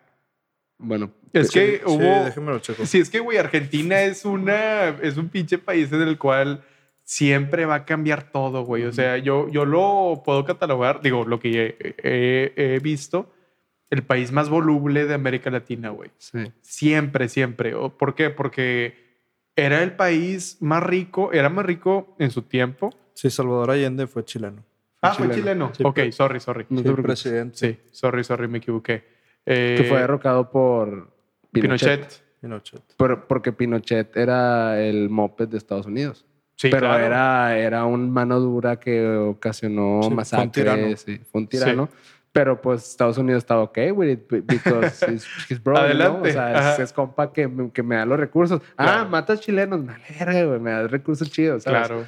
Entonces, ese es, ese es solo un ejemplo. Digo, Sí. ejemplos pues hay en, hay en, en todo Latinoamérica. Gaddafi, güey, igualmente. O sea, Ujú. si hablas de, de a lo mejor un, un, un dictador, por así llamarlo, Gaddafi siempre bailó entre si apoyaba a Estados Unidos y al bloque occidental, que es más bien la OTAN, por así decirlo, que engloba. Francia, engloba a Canadá, Estados Unidos, vaya, países que es el acuerdo transatlántico, creo que así se le llama, ¿no? La OTAN. Organización Transatlántica, no recuerdo cuál era la, la N, ¿no? Del norte. No, no, no sé. Creo que sí, Sí, creo que sí. Sí. Atlántica del Norte, algo así Sí, era, pues ¿no? son los países del, del norte con, o sea, los fronterizos de- del Atlántico. Sí, ajá, o sea, aquí está Estados Unidos, O sea, aquí está Francia, O sea, ¿no? parte de Europa y parte de, estos, de Exactamente. Norteamérica. sí. Ajá. Organización del Tratado Atlántico Norte.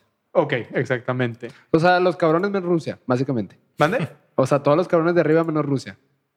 Pues sí, Se puede prácticamente. Nada ajá. más que en vez, de, Sí. en vez de ponerle los amigos que no son amigos de Rusia, le ponen OTAN. Pues sí, güey, prácticamente. Pues sí, pero básicamente es eso, güey. Muy, muy buena observación, sí, sí, sí. Y haz de cuenta, ellos, güey, eh, pues les interesaba mucho Libia por el tema del petróleo, ¿no?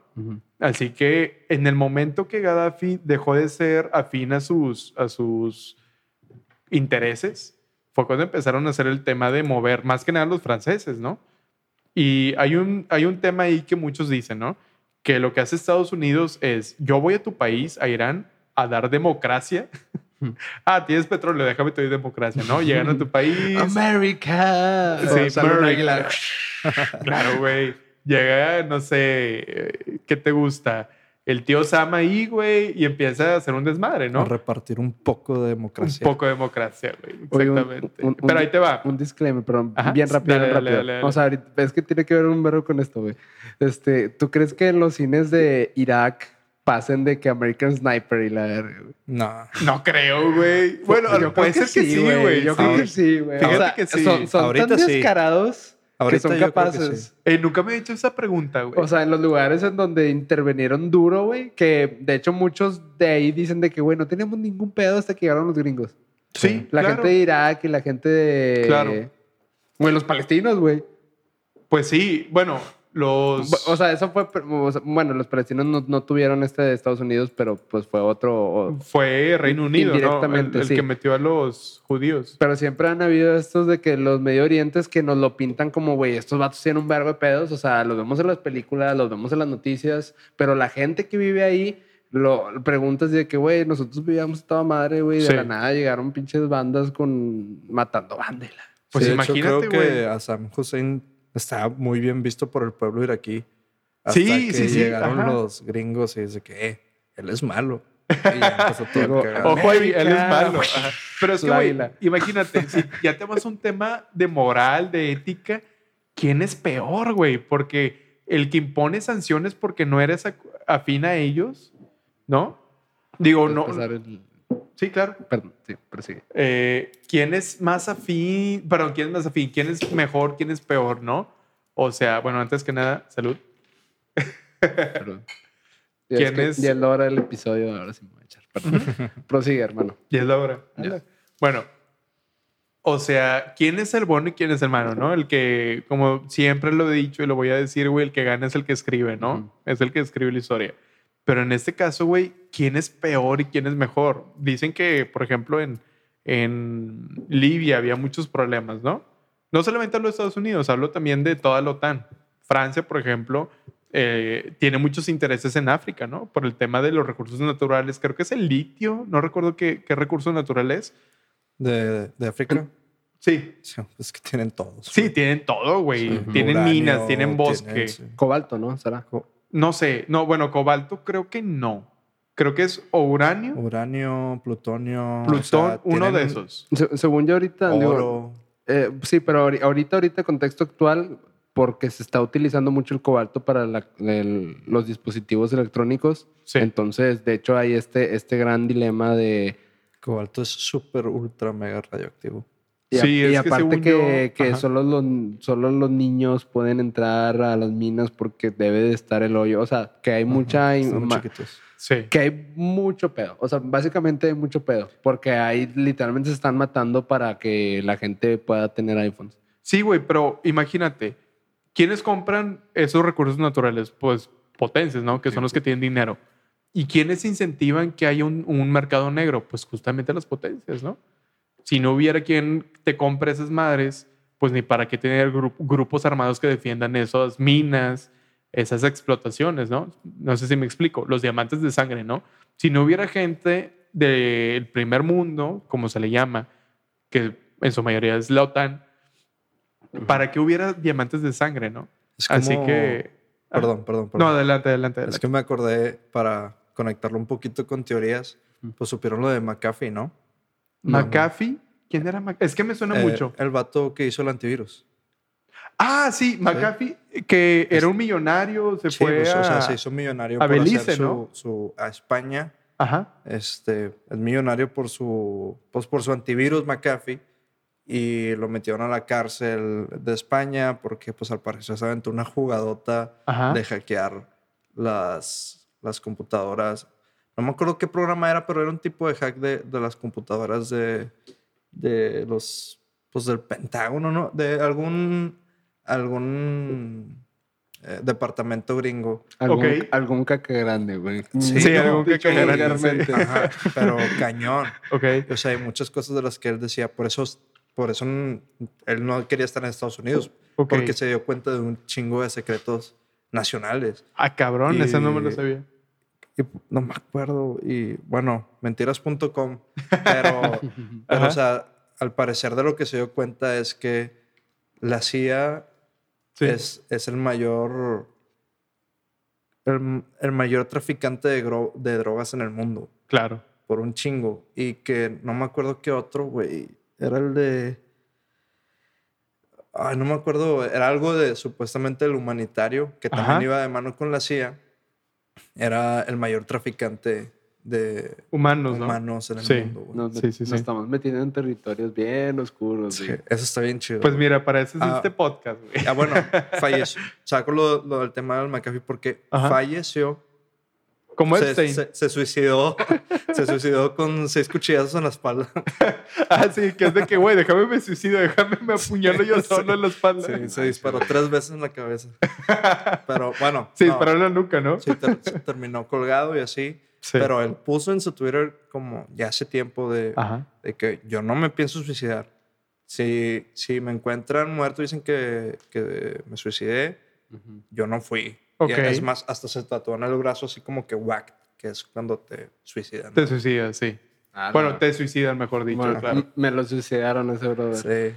Es Pues, que güey, sí, güey. O sea, Pues al, no hay de men- al otra. menos le variaron, güey, porque según yo, si, si tienes pedos con el gobierno y de la nada te suicidaste un verbo, es de que... Te se- suicidaron. se- sí, güey. O sea, como que hay una tendencia de tirarlos por un balcón o de que se, se- se- se tiran de un, de un- de un décimo piso de un edificio. Como Pero que hay, hay un ajá. chingo de, Sí. de, de suicidios políticos de que, ah, es que se, güey, que cancerbero, ah, es que se cayó, de que el, Sí. el, el vato este del metabolismo ultra inteligente, ah, se cayó de un edificio, no Sí, sé claro, qué. O sea, claro. Sí, hay como que esos, pero bueno, Sí. al, al parecer no fue A un Lo que, edificio. lo que Sí, estaban tratando de decir Ah, era ajá. como lo iban a extraditar a Estados Unidos, Ajá. que supuestamente por eso se suicidó. Pero, o sea, él puso muy en claro que él no se va a suicidar y que él no Claro. pensaba y pues las consecuencias que fueran, ¿verdad? O sea, al punto de tatuarse ese tipo de Ok, cosas. fíjate. Pero pues se hizo suicidó con cinco balazos en la cabeza. Güey, se suicidó. ¿Cómo? Ah, es que se había metido heroína, se había quedado en su cuarto y ya se había metido tanta heroína que dijo, ya no quiero vivir. Agarró una escopeta, la agarró perfectamente con sus manos y se voló la cabeza. ¿A quién te recuerda? A Hemingway. No, ¿No? A Corco. exacto. Hemingway no era el Kurt? Cobain. Sí, creo que también se... No sé, la verdad no sé. Yo güey. hablaba de Kurt Cobain, güey. Bueno, sí. bueno. Bueno, ya, nos estamos desviando Sí. mucho, ¿no? Ok, güey. Pero bueno, Una disculpa por el paréntesis. Sorry, sorry. Eso, eso quiere decir, digo, si su, su hipótesis era cierta, quiere decir que el intervencionismo yan- yanqui está orquestado por estos, estos sistemas de inteligencia que, es que va todo de la mano, güey. Es que se está viendo en Estados Unidos. Mira, desde mi punto de vista, no, obviamente no voy a decir que está bien o que está mal, pero sí creo que ha, habi- ha habido un evidente intervencionismo estadounidense en, en Sudamérica. Está generando que los, los gobernantes estén Sí. estén de, estén de la mano con Estados Unidos, pero güey, vamos a poner un ejemplo. ¿Qué, pasa, ¿Qué pasaría en Colombia? Que en Colombia que, que, bueno, En Colombia también lo hubo, güey. pero ya se, ya, ya, ya se cambió el presidente. Es que mira, hubo un problema ahí, no me acuerdo si era Uribe, el que fue antes del actual, Ajá. pero en Colombia también hay un tema muy fuerte, güey. Mira, te- me tocó ir a Colombia también. Tiene cosas muy buenas, ¿no? Pero cualquiera que, que estuviera en Colombia diría que está atrasado, ¿no? ¿Por qué? Porque no ves cadenas tan seguido como aquí en, en- en México. ¿Qué te gusta? No ves que si Sara, güey, no ves, no, no hablo ex- exclusivamente de, de- de Estados Unidos.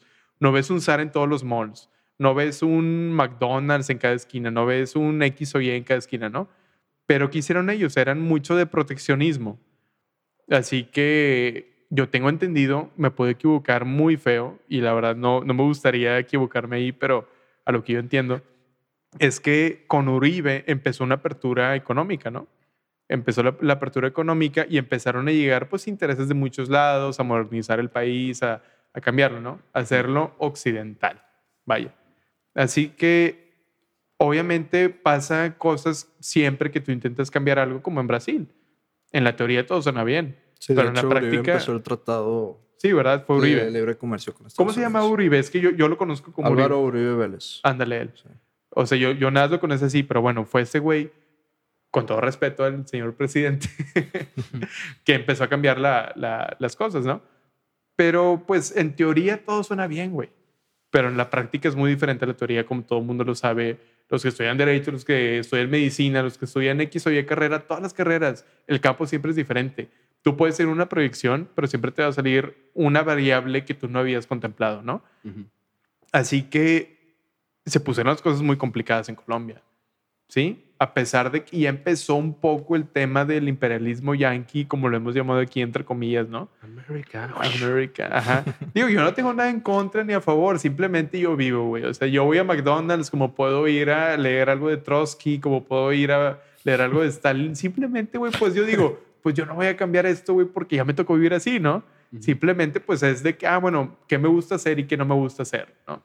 Con qué soy feliz y con qué no soy feliz, porque tampoco me voy a desgarrar las venas, güey, para querer hacer una revolución a Cuba, ¿no? No sé si me explico. De que leo Marx en un Starbucks. Sí, güey, ajá. En mi iPhone o en mi tablet. Sí, en mi iPhone. Sí. Y luego Porque no tuiteo- voy a comprar el libro. Y luego tuiteo en mi, en mi iMac Air o iMac Pro de que no, es que las cosas tienen que cambiar, el comunismo es la respuesta. Y la chingada sacas. O sea, no, tampoco. Con, con tampoco, unos tampoco. Jordans y... Y, Y un cinto Gucci. Sí, güey. Oye, oye, pero, pero ya regresando otra vez a lo de la- las revoluciones. Oye, ya sé, ya nos desviamos bien feo, ¿verdad?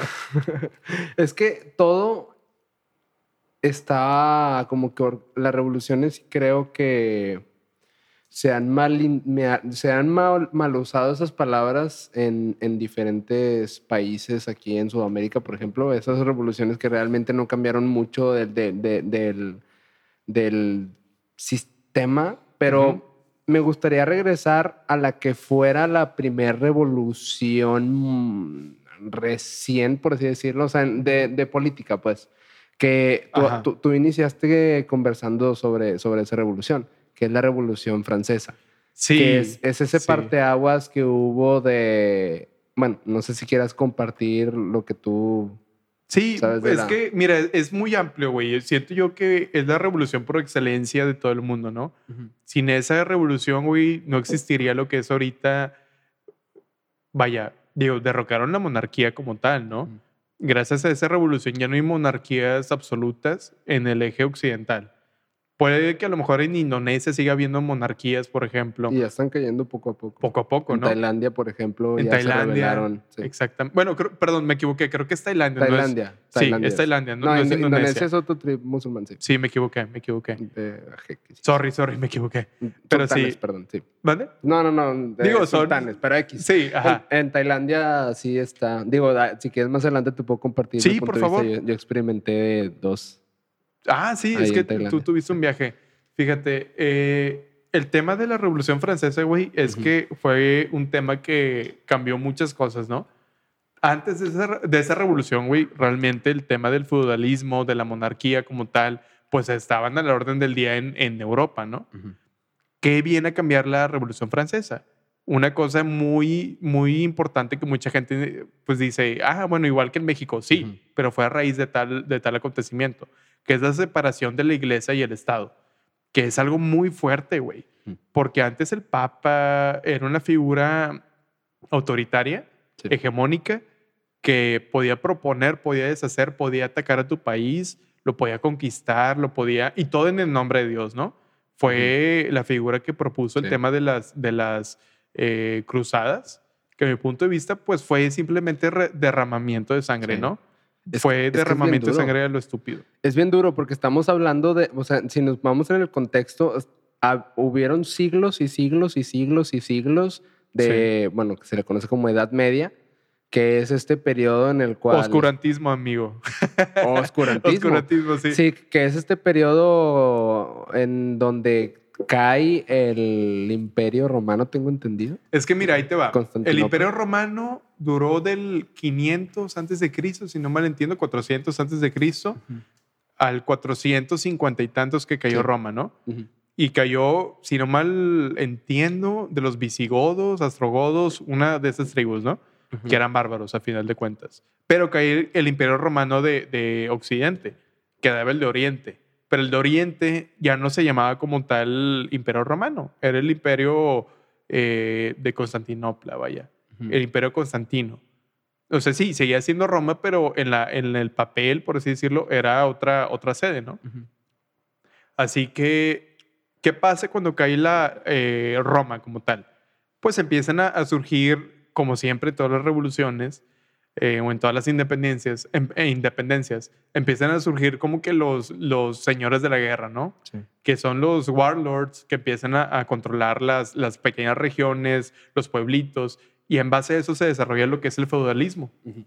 El feudalismo que es que hay un señor feudal que es yo controlo, por así decirlo, todo Monterrey, ¿no? Así que todos aquí se rigen bajo mi, mi, mi ley, pero en Cadereyta hay otro warlord, en, no sé, si te vas a Guadalajara.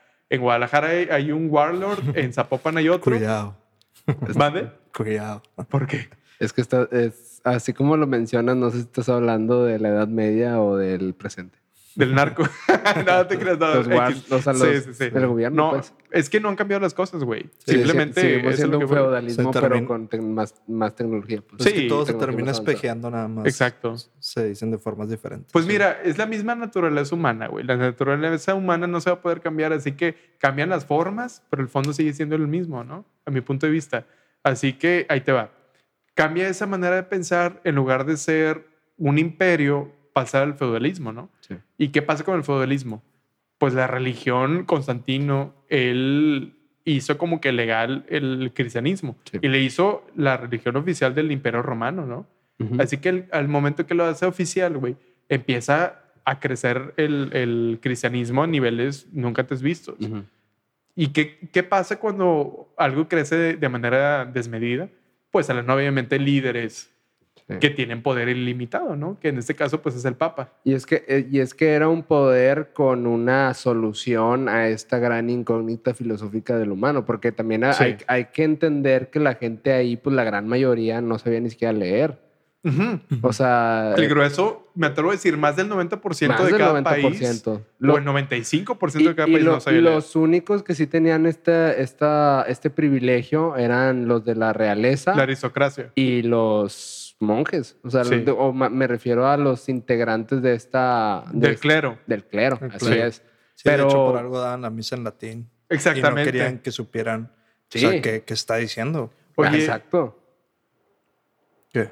¿Al baño? sí, ¿podemos Ah, no, aquí un pausa, está bien. Sí, Va, ¿qué pasó? va. No te preocupes. Y aparte, Ah, déjame Una hora 16. A ver, ¿en qué, en qué nos quedamos? ¿En qué nos quedamos? Una hora. Es más, ponle una hora 15. Una hora 15. Una hora 16, 12 tengo. aquí. O sea, una hora 15 para empezarlo a ver desde ahí, para ver cuándo es el corte. Ok. Y ahorita que se regrese, lo, lo marcas. Oye, ¿y en qué nos quedamos? Nos quedamos en... Eh, que la misa se está dando en latín. Las misas están dando latín. Sí. Sí. Oye, estoy viendo. ¿Cuánto crees que duró el Imperio Romano, güey? Más o menos así de bote pronto. ¿Cuánto tiempo le calculas? Como unos 300 años. Fueron cinco siglos, güey. 500. Qui- 503 años. O sea, Sí, güey. México tiene menos tiempo, güey. Toda la historia mexicana, güey, es nada comparado con todo lo... ¡Ah, Güey, pero le- la Edad Media fue desde los 1200 por Según- ahí Según, yo, fue, sí, fue un hasta el... Sí, eh, ahí sí también fue una mamada. No, antes de los 1000, más bien desde el, como el 300, 400 hasta 1600. ¿Mande? ¿Te paso una? Ah, por favor, estaría muy bien. Hasta la... No, gracias, bro. Sí. Ah, güey. Pues fueron 10, güey. Fueron 10 siglos, güey. ¿Te la Sí, hago? Sí, güey, porfa, tírame un paro. Güey. ¿Mil años? Sí. Pero aunque la que Edad Media es algo como... más denso. ¿Eh? Hay que meter algo más denso. Pues Pues ya hablar de. Pues ya la, la religión que tú me habías dicho. sí, a, a- eso voy, sí. Sí. Pues la Edad Media era como que para todos, ¿no? O sea, de que todos lo vivieron. Sí. Pero, o sea, la historia de un solo imperio, güey. quin- 500 años, güey, es un ¿Qué vergo. cosa, Roma? Que sí, que les estoy diciendo que estaba viendo que fueron 503 años. güey. Desde ¿Pero que... en qué año se fundó Roma entonces? En cuántos el. Déjame te digo. Ah, en el 27 antes de Cristo. Ah, no. Sí, 27 antes de Cristo y en 476 después de Cristo es donde más o menos empieza a caer. Ok, ok, ok. Ok. Eh, 1.18. Sí. ¿Ya lo anotaste, güey? Uno- 1.15 dijiste. Sí. Sí, 1.15. 1.18. 1.18 para regresar. Ok, ¿eh, ¿quién regresa? ¿Tú o Yo. Ok, va. Va. Ah, mi señal. Va. Ok, ya está todo. Sí. Una disculpa, amigos. Hubo un desperfecto en mi sistema. No quiero dar detalles, ¿no? Simplemente me urgí ir al baño y ya. Sí, re- regresamos. Pero bueno, mira, estábamos hablando justamente de qué pasa cuando hay una ideología, güey, que se hace perfectamente hegemónica, sin ninguna oposición ni sin nada, ¿no? Que es un peligro, güey, a mi punto de vista.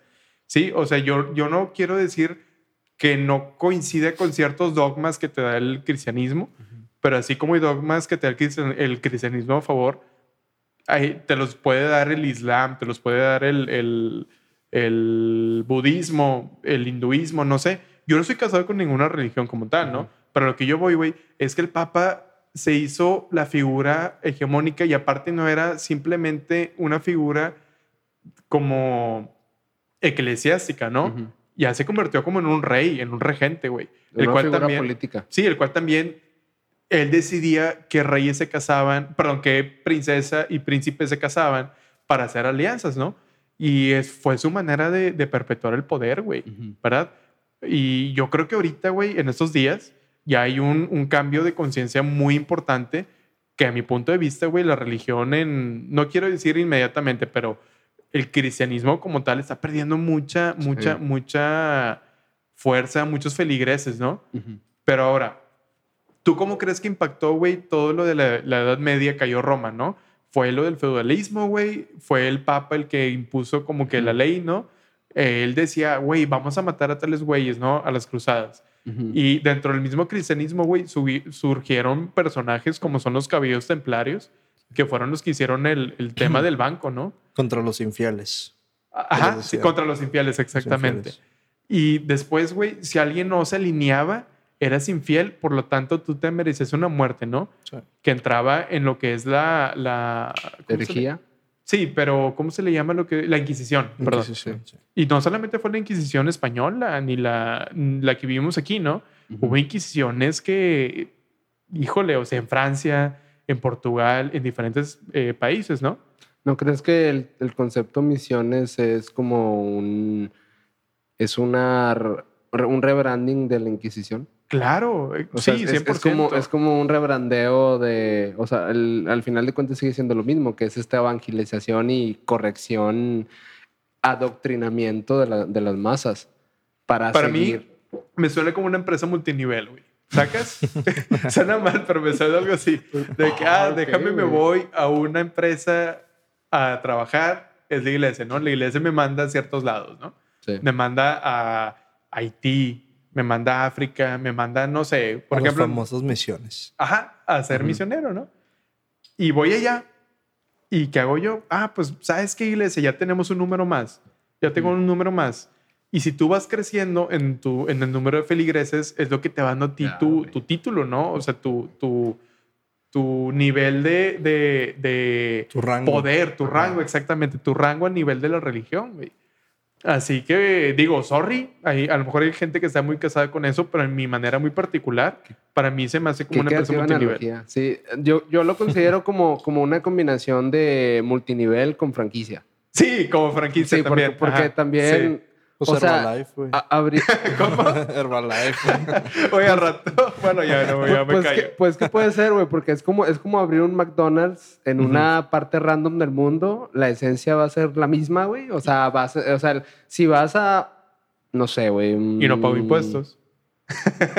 Posiblemente no. A Malasia, güey. Vamos a Malasia.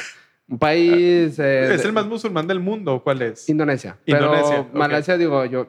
A mí me tocó experimentar Kuala Lumpur. Ajá que pues vas a un McDonald's y es el mismo McDonald's que encuentras en cualquier otra región del mundo. Obviamente hay esas variaciones culturales, por ejemplo, en India que no comen carne de vaca y en Francia que son más gourmet. Bueno, sí, pero en esencia es lo mismo. Es, lo mismo pasa con las iglesias, al menos con el catolicismo como tal. ¿Por qué? Porque eh, crean estas comunidades en donde, bueno, más bien, llegan estos misioneros a comunidades en los cuales están en su pedo, güey, creen a lo mejor en el dios del fuego o lo que sea, y se les impone este, esta versión de, de Dios, a dándoles a cambio, pues, pues sí, bienestar se pudiera decir, o sea, tratar de darles ese bienestar, pero te doy ese bienestar si tú te conviertes al, al, al, catolicismo. Te doy la salvación eterna siempre y cuando me des diezmo, siempre y cuando vayas a misa y estés ahí conmigo y si no, y, ah, y que conviertas a tus hermanos, ¿no? O sea, hermanos viéndose desde el tema de la gente que convive contigo, ¿no? Siempre y cuando tengas... de Dios.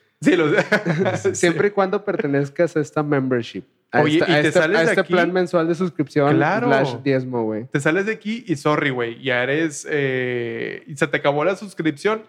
Sorry, pues ya. ni modo, ya no tienes salvación eterna. Es que como Al feligres infierno. es como un cliente más, güey. Eres como un cliente de la iglesia si lo quieres ver de esa manera. Pues sí, eres un número más. Bueno, pero bueno, re- sí, sí. eso- Es la verdad. eso- eso- estoy de acuerdo, güey. Pero ya, ya es otro tema que estaría chido hablar en el siguiente episodio Sí, porque si coincido, no estamos metiendo duro. Sí. Pero en el tema de la religiosidad, yo quería plantear esto, güey. Yo creo que eh, las, las revoluciones están orquestadas siempre o casi siempre por, un, por una ideología religiosa. Porque también te, te- te- te quiero plantear de esta manera. A ver, El- ¿cómo, cómo? ¿Siempre están orquestadas por una ideología religiosa? O sea, por, por, por una, una doctrina que es que, güey, hay, ah, hay que definir el concepto de religiosidad. Para mí la religiosidad no, no, no es solo, solo este- Teocracia no es solamente teología. no es de que la iglesia... No, y claro, no, claro. sino es como que este, este concepto intersubjetivo de creencias... ¿No es más bien nos- fanatismo? Pudiera ser, sí. Sí, es, ¿no? es- es como esta intersubjetividad, es decir, que un grupo de personas se piensen eh, o, o concuerden con esta Sí. ideología y que eso lo haga progre- progresar. Porque bajo esta definición, el capitalismo y el socialismo son también religiones. Pues, Porque son, son, estas, son estas estructuras ideológicas Ujú. que prometen la salvación, o no, a lo mejor no el cielo eterno, lo que sea que crean no, algunas otras religiones, pero sí te dan esta certeza de que es que con, si sigues este, esta este, este Sí. dogma, si sigues esta estructura, a ti te va a ir bien. A ti te va a ir esto. Es que te, vas a, te va a dar esto, vas a vivir bien y así. Entonces, realmente la diferencia entre el, capi- el capitalismo, el socialismo y el, el cristianismo, el islam y así, es que en una está esta, esta figura... Puta, ya me diste otro. Ah, la madre, ok, ok, ok, Eh, ok. eh, En una está esta figura que es el Dios, el todopoderoso, creador del cielo y de la y tierra. está el demonio también. Sí, es- bueno, está en esa dualidad. Sí, está Dios, Ajá. Que es el Dios todopoderoso, y está el, el demonio de que, güey, si tú no Ya ver, ¿Sigues en el esto? capitalismo, si tú no eres esto y eres comunista, entonces tú eres el demonio. Sí, ¿no? eh, a- a- allá es los socialistas Ajá. son el demonio. según desde la perspectiva capitalista, Eh, el socialismo Guau, es el con demonio ese razonamiento, y el capitalismo es Dios. Guau. Porque, porque este sistema te está generando este bienestar y te está dando, o, o sea, sí. es una religión más, güey. Literal. Mejor hay que llamarlo como un adiestramiento más, ¿no? Bueno, vamos a, a entonces un adiestramiento como el cristianismo es un adiestramiento. Sí, claro. Por Eh, eso te digo, eh, el, el capitalismo es un adiestramiento, el comunismo es un adiestramiento y mucha gente va a decir, pero ¿cómo hacer adiestramiento si a lo mejor yo no creo en eso? Y yo soy de otra corriente filosófica, a lo mejor, perdón, no sé, económica, filosófica, como se le puede llamar. Pero dices tú, sí, güey, pero vives en un, en un país capitalista en el cual todos tus servicios a lo mejor vienen de empresas privadas, ¿no? No Sí. vienen del Estado. Así que tú ya estás ap- aportando al capitalismo. Y si tú dices de que, oye, güey, ¿sabes qué? Yo soy 100% religioso. Bueno, ay, es que no me gustaría decir eso, pero bueno. Eh, yo no soy 100% religioso, pero voy de misa de vez en cuando, o X o Y.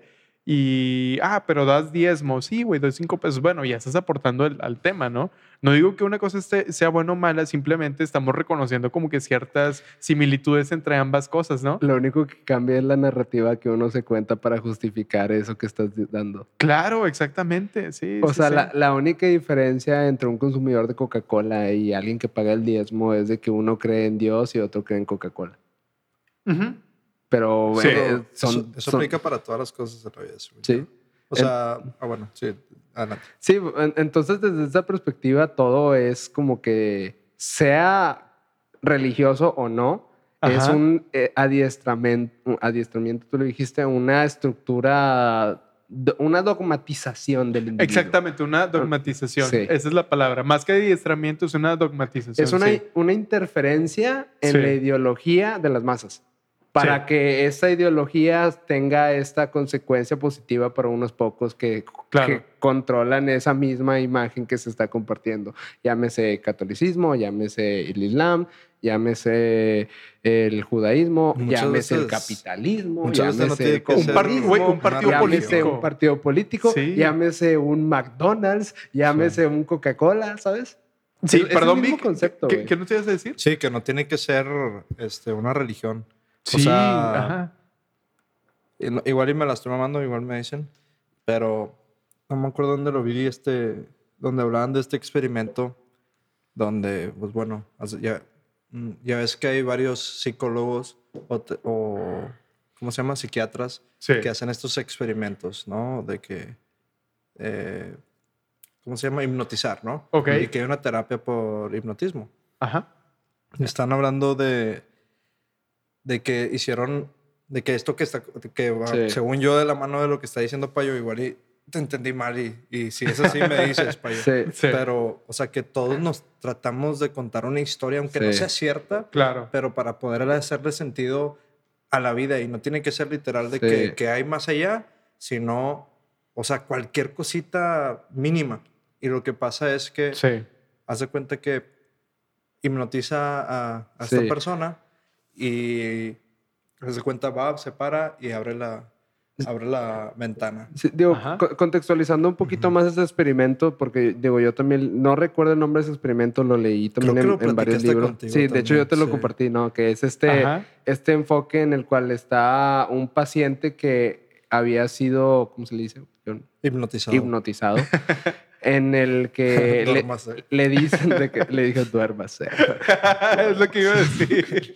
Yo supongo que Pero porque- está esperando mi manera, mi, mi momento de entrar, sacas. yo, Pero yo- yo entendí eso porque Payo lo hizo así. Sí, yo también, güey. ¿no? Y fue que, uh, ahorita Sí, lo aprovecho. Pero bueno, me, me durmieron al brother y lo hipnotizaron diciendo, en el momento en el que yo abra esta ventana, tú te vas a... No, perdón. No, no. En que yo te haga así, no sé, un sonido. O sea, Sí. tronar los dedos o algo así. Tú Te abrirás vas a esta parar ventana. y vas a abrir la ventana. Ok. Sí. En- entonces, el- ya despierta esta persona, está normalmente en, en- haciendo actividades y Sí. de la nada le hacen ese sonido y esta persona se para y abre la, abre la ventana. Ah, y luego le, le preguntan a esta persona por qué abriste la ventana. Ajá. Y esa persona dijo porque me dio calor. Sí. De que no, es que estaba mucho calor, Pero- se sintió pero- O sea, ya va encerrado. más allá. O sea, ya, ya te, ya te, O, o sea, te cuentas lo tú- programaron Ajá. para que en el momento determinado en el cual sucediera algo, ¡pic! Eso co- tiene como consecuencia que la persona va a abrir la ventana. Pero, Pero esa cuenta una persona historia, se ¿no? cuenta una Sí. narrativa para Claro. justificar esto que está sucediendo, pero, esa, pero esa narrativa no es, no es real, porque realmente lo hizo porque le hicieron el O chisquido. sea, la acción ¿sabes? fue Qué una. cabrón. La acción Digo, fue una no sé si es un chisquido, Sí. pero a- algo Era sucedió. un sonido, una palabra, no Sí. me acuerdo. Es que, güey, es, es, por ejemplo cuando te hablan, hablas con alguien que es súper religioso y te dice cosas en contra de, de la, de la comunidad homosexual, güey. Honestamente, güey, yo soy muy sincero, güey.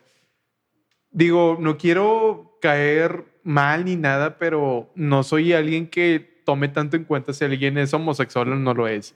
Simplemente, güey, para mí no es relevante, güey. Sacas. O sea, yo no ando buscando así como que, ah, quiero cambiar esto, güey, porque no los toman en cuenta. No, simplemente para mí, güey, son iguales a mí. No sé si me explico. O sea, yo no voy a buscar cambiar algo por ellos porque yo entiendo que son personas, ¿no? Y los voy a tratar exactamente como, como yo trata- te trataría a ti, que eres heterosexual, o a Vic, ¿no? Simplemente para, para mí no es como que yo tenga en mi agenda, güey, eso, porque para mí son personas, ¿no? Pero cuando hablas con alguien que tiene un punto de vista distinto y habla de esas personas de manera despectiva, güey, para mí se me hace algo así como que, güey, neta, tienes tan poco rango de tolerancia. A lo mejor no te pueden caer bien, pero ya decirlo en público se me hace peor, ¿no? O sea, a lo mejor puede ser eh, homofóbico de closet y está mal aún así, ¿no? Pero pues mínimo no afectas a personas o no metes a terceros en la, en la movida. Pero veo esa, este tipo de cosas, güey, porque desde que estás en, la, en el catecismo o estás en X o Y, te van inculcando que la, la, la pareja es tal y tal, ¿no? Ujú. Ya cuando creces y a lo mejor nunca te has preguntado tal cosa y tienes el rechazo por, este, por estos movimientos que ha habido de los LG, LGBTQ, no, no recuerdo qué sería la comunidad, exactamente, pues ya lo haces de manera 100% autónoma, porque te lo han estado inculcando desde que eres niño, ¿verdad?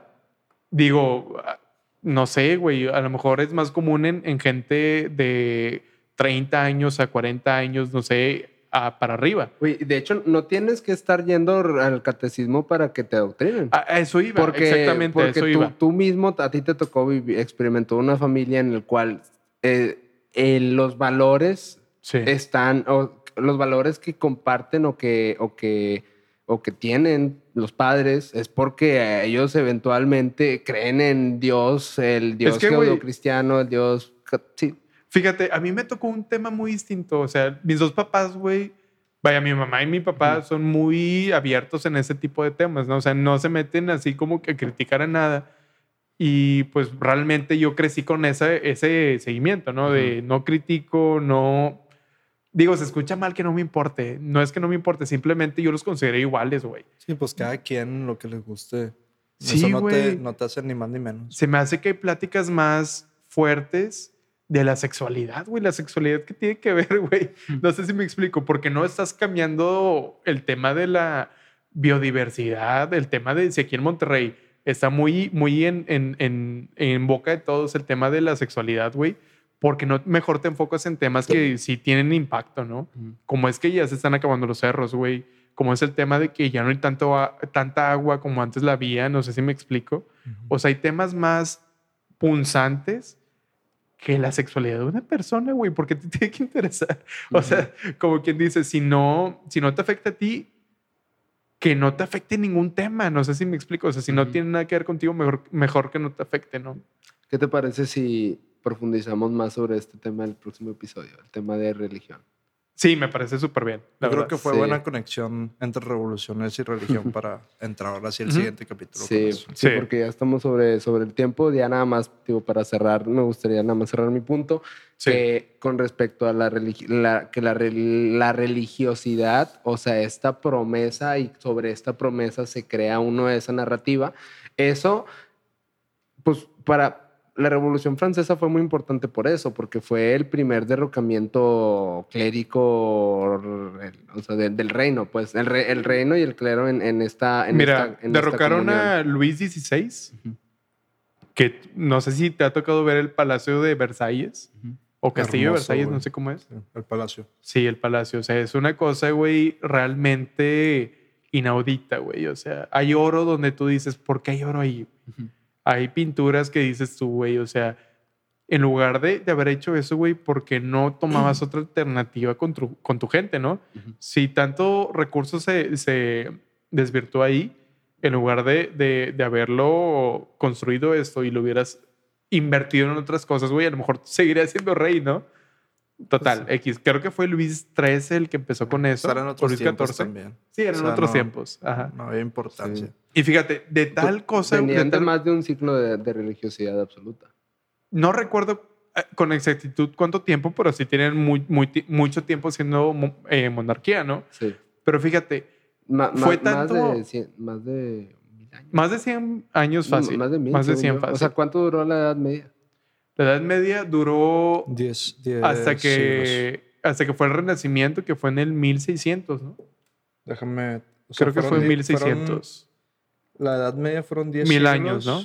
Ajá, Ujú. literal mil años del siglo V al siglo XV. Sí. Que es el 1600, 1400. N- n- De No sé. Siglo quinto, mil- mil- De 1400 a. O de.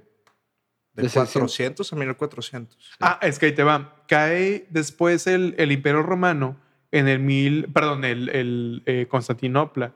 La conquistan los turcos en el 1450 y algo, ¿no? Así que hay mil años de diferencia entre que, entre que cae Roma a que cae Constantinopla, ¿no? Cae Constantinopla y empieza el tema del, del, del renaci- renacimiento. Renacimiento. Ajá. Que ya es como que ya el hombre ya no, ya no está en la, en la palestra, ¿no? Ya está más que nada atrás de, de, de, de Dios, por así decirlo, y están otros factores, que es la ciencia, Da Vinci, que es la, la imagen un poco menos egocéntrica, por ejemplo, Rafael, no sé, o sea, es un, es un tema un poquito Sí. más interesante, ¿no? Pero bueno, pero Miguel Ángel, Rafael también fue un, un renacentista. Las tortugas ninjas. Ajá, sí, las tortugas niñas, pues sí, ajá. Donatello. Pero a lo que voy, güey, es, digo, inevitablemente siempre va a haber revoluciones ya para cerrar, ¿sí? siempre las va a haber, pequeñas, grandes, absolutas, etcétera. Pero la que impactó a lo que, vi- a lo que estamos viviendo ahorita, güey, fue el tema de revolu- Revolución Francesa. Así que pues invito a la gente que no conoce qué cambió con la Revolución Francesa, ni qué La- impacto tuvo. La Cámara de Diputados y todo eso. La, la sí, el, poder, legislativo. legislativo, sí. Sí, surgió a raíz de muchos encontronazos entre campesinos, la, la parte política, o sea, fue un, fue un tema muy importante. Así Sí. que si pueden echarse un documental de, de- de la Revo- Revolución Francesa como tal, vale mucho la pena. También yo recomiendo, digo, no, no todos, pero en, YouTube hay muchos videos de que, que son güeyes que escriben en pizarrón, así en cámara rápida. Drama Life y Drama- eso. Tipo, dro- no Drama Life, pero Sí. güeyes que escriben así, que Drone cuentan la historia. y Sí. Sí, ahí también lo, Sí, lo sí, sí. recomiendo mucho. Ah, también hay mucha paja, entonces sean críticos y tampoco crean así 100%, sino cuestionen y así. Payo, Pero, mándame. si me permites, una recomendación. Adelante, Sobre adelante. todo Adelante. que estábamos hablando de, de lo de Corea, de la, bueno, las Coreas. Sí. Hay un documental excelente güey, de Vice. Y Ah, es ¿neta? De cuando Vice era serio, ¿verdad? Porque ahorita ya es un mugrero. Y es clickbait y todo lo Sí, demás. no, es un Ajá. mugrero. Este, Sí. Pero está en YouTube y era de los inicios de Vice. Y de hecho, creo que es el, ahorita el que es el Sí. director general de Vice ese es el que hizo ese reportaje. Ajá. Y lo que hicieron fue, se metieron a Corea del Norte Ah, como cabrón, ok. turistas, Como y- turistas. Y, se aventaron unas ilegalidades muy densas, que es grabar adentro de... Eso no se de- puede hacer, No se puede. claro. O sea, si los, si, si los torcían, pues los mataban. Y Sí, se. Entonces, hicieron todo este documental de, vamos a ver cómo es Corea del Norte por adentro. Y grabaron todo. Su- supongo, Wow. supongo que ese brother ya no va a regresar a No, Corea del Norte. claro que no. Oye, ¿cómo se llama? Y, oh, es Sí, que eh, si le pones... Eh, eh, busquen de Vice, sí. Yo, en YouTube- yo vi un fragmento, sí. eh, En YouTube, si le pones Vice, eh, North Korea, es, es, es un- una, es un mini un docu- mini Ok, ok. Es como documental de tres de un partes. brother. O sea, un, un- brother y un equipo graban y así. y, y van a diferentes. O sea, obviamente súper limitados porque, pues, en Corea Sí. del Norte está este tour obvio, para los occidentales, porque los chinos sí pueden ir. Los chinos, hay un chingo de chinos, bueno, ahorita no por la pandemia, pero los chinos siempre han ido a. Corea del Norte, pero desde otro, desde otro Ah, tipo ¿neta? de turismo. Sí, un- Sí, de mucho. hecho- Ah, no sabía. Tiene mucho, mucho turismo chino. No pero sabía. el turismo occidental, o sea, los que vienen de aquí, que no, de a Corea del Norte, que no son de China, tienen que seguir este riguroso Sí, o- es itinerario un en donde prácticamente te orquestan Claro. todo, se dice. De hecho, Claro, entraron a base de, de, ¿cómo se- de mordidas. O sea, tuvieron Sí. que pagar muchas. eh, ¿Cómo se dice? Pues, pues, Pues cosas- mordidas, güey. pues sí, mordidas. O sea, Universalmente conocido como Sí. mordidas. este, tuvieron que pagar muchas veces para poder entrar. Y Mochis. el documental está increíble. Güey, nunca lo he visto y nunca me, Pues- me ha salido ni en feed ni nada. O sea, sí. yo sí lo pienso ver. Eso yo creo que es una recomendación para la raza para que. Sí, miren, eh, yo creo que es bien importante, si tú conoces una narrativa de tu país o de una ideología, siempre es bien importante conocer la contraparte, porque la contraparte que te va a dar, te va a dar como que un punto crítico, ¿no? Sí. A lo mejor tú vas a decir, ah, es que no creo. Bueno, está bien, está bien no creer, pero mínimamente tenerlo consciente y saber de qué hablan las otras personas, ¿no? Porque si no conoces la contraparte, vas a estar súper sesgado, ¿no? Eh, de eso hablamos el, el tema de hoy, ¿no? Por ejemplo, en mi caso en Cuba, el caso de Iván en, en, en el, ¿cómo se llama? El Asia, el Sudeste asiático. sudeste asiático, asiático. exactamente. Así que próximamente en episodios vamos Sí. a adentrarnos más en temas pues religiosos como tal y teocráticos y demás. Yo creo que la clave es ver a los perdedores no como los malos, sino dignificarlos y ver qué es, cuál era su punto real para poder así ser tener un- imparcial. Sí. Simplemente, oye, ¿sabes qué? Tal güey me proponía tal cosa, estaba tal cosa, ocurrió tal cosa y ya saber cuál es el, lo que tenía cada bando sin ánimos de, de apoyar a ninguno, simplemente Sí. con manera objetiva, ¿no? O dicho de otra manera, si digo la palabra socialismo y te da comezón, investiga el socialismo desde una perspectiva abierta. Claro. Si digo capitalismo y te dan ganas de agarrar una antorcha y aventarla al Capitolio, bueno, también investiga capitalismo en, o sea, tal vez hay algo en la otra parte que, que le que puedas, sí, Como quien dice, las luces y sombras de Sí. cada uno. sí, Ajá. pues ese es encontrar este tesis, más antítesis. Exactamente. síntesis. La Pero, síntesis. Muy bien. Entonces, con eso cerramos, amigos míos. ¿Te parece? 100%. Bueno, Vic, Daniel, yo. Muchísimas gracias por. Y ustedes, obviamente, amigues. Muchísimas. oh, ¿Está bien decir amigas? Bueno, amigas, amigos, amigues o como sea. que- Como tú quieras, güey. La como tú te no me quieras. afecta. Sí, bueno, X. Me da Toda la banda, Sí. los animales que- o perros o lo que sea que están viendo esto, agradecemos mucho su atención. Si llegaron hasta acá, no olviden suscribirse, darle like, comentar. Eh, bueno, definitivamente sí, cuéntenos qué pareció esta, esta conversación. Si ustedes tuvieron, no sé, a lo mejor un shock como yo, yo reconozco que hubo dos shocks, digo, ahí dijeron varias cosas que dije, ah, cabrón, pero bueno, si ustedes Sí. también tuvieron eso, pues escriban los comentarios y pues bueno, nos Y que vemos nos la- digan en qué. Oigan, y por favor recomiéndennos temas. O sea, a lo mejor si hay temas que ustedes quieren que toquemos y, y en verdad quieren escucharlos en esa plataforma, por favor díganoslo pues en comentarios, en tweets, en Instagram, en, don- en donde ustedes gusten y manden, pero pues háganlo, ¿no? Para ahí te- tener en cuenta como que el repertorio, ¿no? Más que nada. Así es. Así que pues bueno, Vic, muchísimas gracias. No, hombre, por nada. Nomás para recordarles a la raza. Sí, Este, pues que estamos en, en Spotify, YouTube. sí. Pero creo que hay algunos que no mencionamos y pues ahí estamos. De repente, Sí. de que alguien que usa otra, otra plataforma, estamos en Breaker, Google Podcast, Pocket Cast, Radio, Radio Public, Spotify obviamente. Saludos a la Eh. raza que está escuchando en Radio Public. gran, gran servicio de streaming, amigos. Sí, míos. sí, sí, está muy Weird bueno. flex, but okay. Ah, no es cierto. Sí, La, pero la- bueno, la primera vez que escucho eso fue toda mi vida. Estamos en todas esas plataformas.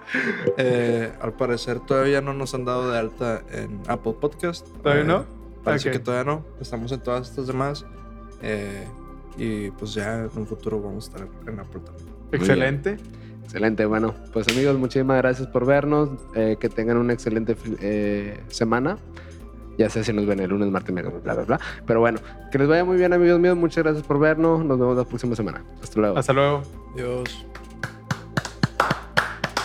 Yeah.